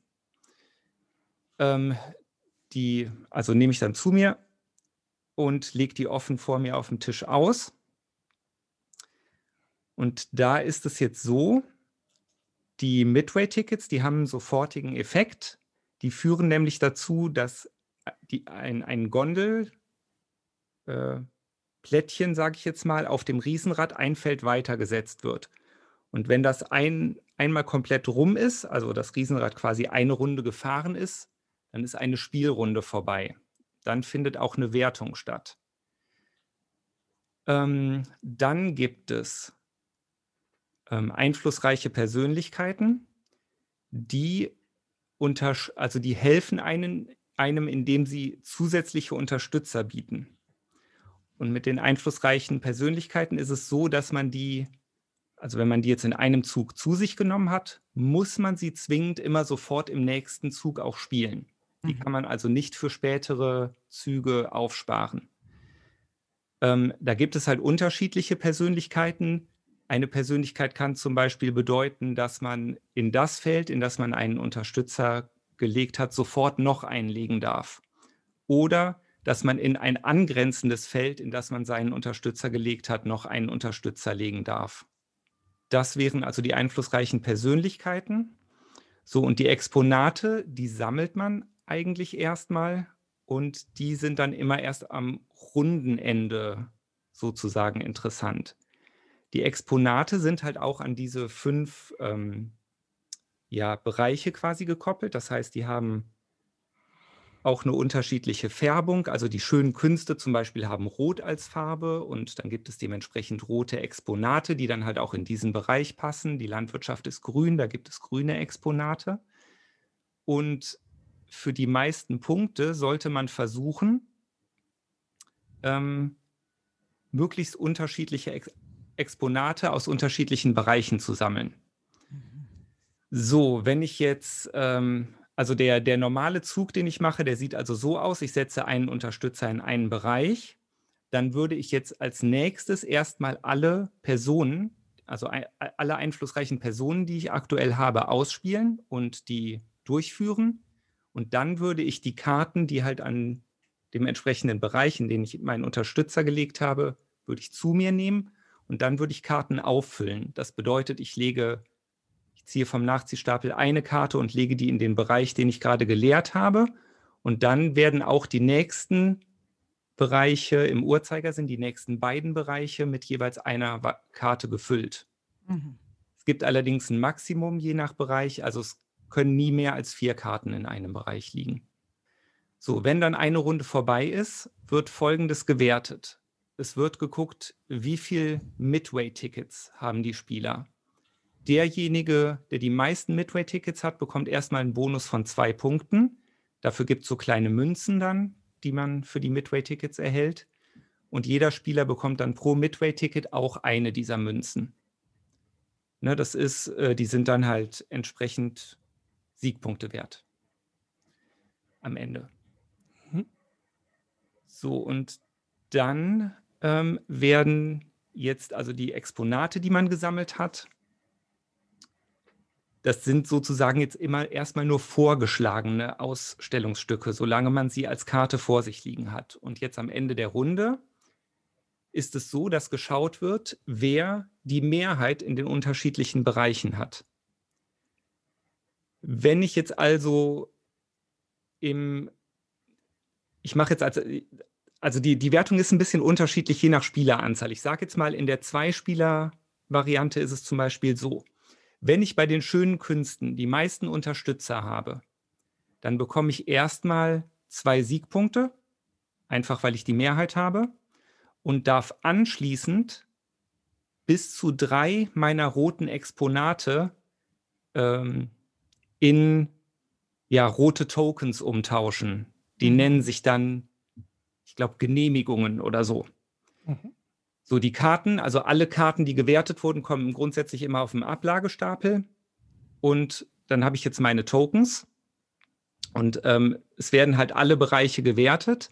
Und das heißt, man muss halt auf der einen Seite versuchen, möglichst viele unterschiedlich farbige Exponate einzusammeln. Andererseits muss man aber natürlich dann auch immer versuchen, in entsprechenden Bereichen die Mehrheiten zu kriegen, weil man sonst die Exponatskarten gar nicht, in, gar nicht genehmigt bekommt und nicht in Tokens umwandeln kann. Mhm. Und am Ende des Spiels, was nach drei Runden ist, werden nämlich nur die Tokens halt gewertet. Die Exponatskarten bringen einem dann gar nichts mehr. Okay. Ja, und wie gesagt, da geht es dann darum, möglichst viele Farbsets zu haben. Also das maximal, ähm, die, Max, die, die das Maximum an unterschiedlichen Das Maximum an unterschiedlichen Farben sind fünf. Ne? Wenn man fünf unterschiedliche Farben hat, kriegt man 15 Punkte für so ein mhm. Set. Ne? Für eine Einzelkarte, für einen Einzeltoken sind, ist es halt nur ein Punkt. Ich glaube, dann kommen drei, fünf und zehn oder so. Ich weiß es nicht ganz genau. Ne? Aber das, ja, das macht man im Prinzip in dem Spiel. Ähm, jeweils am runden Ende werden dann noch die Hälfte der Unterstützer, die man in einem Bereich hat, wieder entfernt. Mhm. Und dann kommt die nächste Runde. Und nach drei Runden ist Schluss und man zählt die Punkte zusammen. Wie fandest du das? Hat euch gefallen? Total, ja. Wobei mir die erste Partie besser als die zweite. Die erste Partie war die Zweispielerpartie. Mhm. Ähm, das fühlte sich schon, sage ich mal, relativ konfrontativ auch an, weil man, Okay. man, man sieht ja immer ganz genau, was der andere so macht, was er hat und worauf er hinaus will. Und ja, da hatte man dann schon so, hat man halt immer geguckt, natürlich, dass man selbst weiterkommt, aber hat halt auch überlegt, kriege ich vielleicht einen Zug hin, der gut für mich ist, mit dem ich aber vielleicht auch verhindern kann, dass dem anderen was, äh, dass der andere gut weiterkommt. Mhm. Ähm, das war also tatsächlich dann recht konfrontativ und ähm, ja, war eigentlich war ein enges Rennen, diese Zwei-Spieler-Partie. Also die hat mir sehr gut gefallen. Vier-Spieler-Partie war sehr viel wuseliger. Das ist halt auch, also bei der Vier-Spieler-Partie die Mehrheiten zu kriegen, ist sehr viel schwerer. Mhm. Wie gesagt, es gibt nur fünf Bereiche und im Zwei, in der Zweispielerpartie kann man sich natürlich dann immer schon ganz gut ausschauen, was möchte ich vielleicht als nächstes, in was für einen Bereich möchte ich vielleicht als nächstes gehen. Klar, es kann immer noch passieren, dass der Mitspieler einem dann genau diesen Bereich äh, wegnimmt, in Anführungszeichen. Ähm, aber bei der Vierspielerpartie lohnt es sich ja halt kaum darüber nachzudenken, ne? weil es sind drei Leute dazwischen nochmal dran. Also es ist relativ Mhm. unwahrscheinlich, dass die Karten, die man gerade, wenn man dran ist, vor sich sieht, äh, im nächsten Zug noch da liegen. Mhm. Ähm, aber es geht natürlich auch nicht immer nur um die Karten. Ne? Und wahrscheinlich macht, es, macht das das Spiel auch recht interessant, weil man oft entscheiden muss, gehe ich jetzt in den Bereich, weil da gute Karten für mich liegen, oder gehe ich lieber in einen anderen Bereich, wo es, wo vielleicht nicht so gute Karten liegen, aber wo es sehr wichtig für mich wäre, die Mehrheit zu kriegen, weil ich da halt nachher meine Exponate ähm, umwandeln möchte. Interessant finde ich halt auch die Mechanik mit den Midway-Tickets, ähm, weil wie, wie gesagt, die liegen ja auch als Karten zufällig aus und dadurch kann man aber, hat man dann oft eine sehr starke Entscheidung da, darauf, wie lang eine Runde geht. Ne, man kann dann halt auch, wenn man das Gefühl hat, ähm, es sieht gerade gut aus und irgendwo liegen vielleicht zwei oder drei Midway-Tickets, dann kann man vielleicht mit einem Zug schon das Ende der Runde einleiten. Ähm, also da steckt, steckt eigentlich eine Menge drin in dem Spiel, finde ich. Gegen wen hast du denn gespielt oder mit wem hast du gespielt? Ähm, die Zweierpartie mit dem Chris, die Viererpartie mit äh, Chris, Lisa und Mina. Mhm. Und wie kam für dich so das World Fair-Feeling rüber? Ähm, Da da- haben also, wir also auch das bei Crystal kam, Palace ja drüber gesprochen, dass es ja irgendwie eigentlich ganz schön ist, dass es viel hergibt, so Story, Ja, setting Ja, also das kam für mich hier auch total gut rüber, weil äh, sowohl in der Anleitung als auch auf allen Karten äh, schöne Zeichnungen, Flavortexte und so sind. Man kann überall was lesen zu den Exponaten, zu den Persönlichkeiten, zu den Midway-Tickets. Es steht wirklich überall was dabei. Ähm, auch so vom, vom Artwork her ist es alles total schön gemacht. Also mir hat es echt sehr gut gefallen. ich schaue mir hier bei Es ist, äh, es ist halt leider auch, also es tut mir echt leid, das Spiel ist nicht so kompliziert, aber ich finde es total schwer, das jetzt so straight, Zu erklären, ne? ja, genau, genau. Ähm, es ist wahrscheinlich auch ein Spiel, wenn man es sich einmal anguckt, wie es läuft, man hat es echt super schnell verstanden. Was mich jetzt interessieren würde dazu, ähm, wie äh, fanden denn Lisa und Mina das Spiel? Ne, also ich weiß ja, der Chris ist ja auch mehr so ein Hardcore-Gamer und äh, Lisa und Mina ja, Ja. mehr so nicht Ja. ganz so Hardcore-mäßig. Ja, also es hat allen sehr gut gefallen. Ähm, also Chris Hardcore-Gamer, also d- klar, der spielt auch gerne alles Mögliche mit, aber wir hatten heute nochmal darüber gesprochen. Er meinte, so das Spiel, das halt seinen Spielgeschmack wahrscheinlich perfekt trifft, ist die Crew. Ah ja, okay. Ja. Also was ja auch, ist ja, glaube ich, Kennerspiel, ne? Des Ja, Jahres. ja. Aber ist ja jetzt nicht so übermäßig komplex. Nee, aber es, also es hat wirklich allen gut gefallen. Ähm, Schön. Ja, also selbst, selbst Mina war total begeistert und das soll ja schon was heißen. Ne? Und auch für Mina war es wirklich überhaupt kein Problem, da mitzukommen jetzt in dem Spiel. Ja. Die hatte, glaube ich, die zweitmeisten Punkte am Schluss. Also Mina ist 14, muss man auch noch mal sagen. Ne? Ja, ja. Genau. Ja, also das mit dem, mit den schönen Artworks und den schönen Karten und dem Design, das kann ich nur unterstreichen. Ich habe es jetzt nebenher immer so ein bisschen durchgeschaut, ein paar Bilder. Ja. Karten an sich sind halt auch so ein bisschen in so einem Stil gehalten, wie man, also so ein bisschen altertümlich, ne, nicht Genau. altertümlich, aber es ist aber einfach zeitgenössisch passend. Also das ist Ja. äh, und das und ich, man weiß natürlich, ich kann es natürlich nicht sagen, äh, ähm, bin kein Fachmann dafür, aber die die Texte deuten darauf hin, dass halt auch alles, was auf den Karten ist, auch wirklich da ausgestellt worden ist. Das finde ich dann auch immer sehr nett. Ja. Also gehe ich Äh. auch ganz stark von aus. Ich kann es auch nicht beurteilen, aber ich, ich glaube nicht, dass die das erfunden haben. Ja. Also war auch auf jeden Fall eine sehr gute Wahl, Jutta, für die ich mich sehr bedanke. Ja, schön, freue ich mich.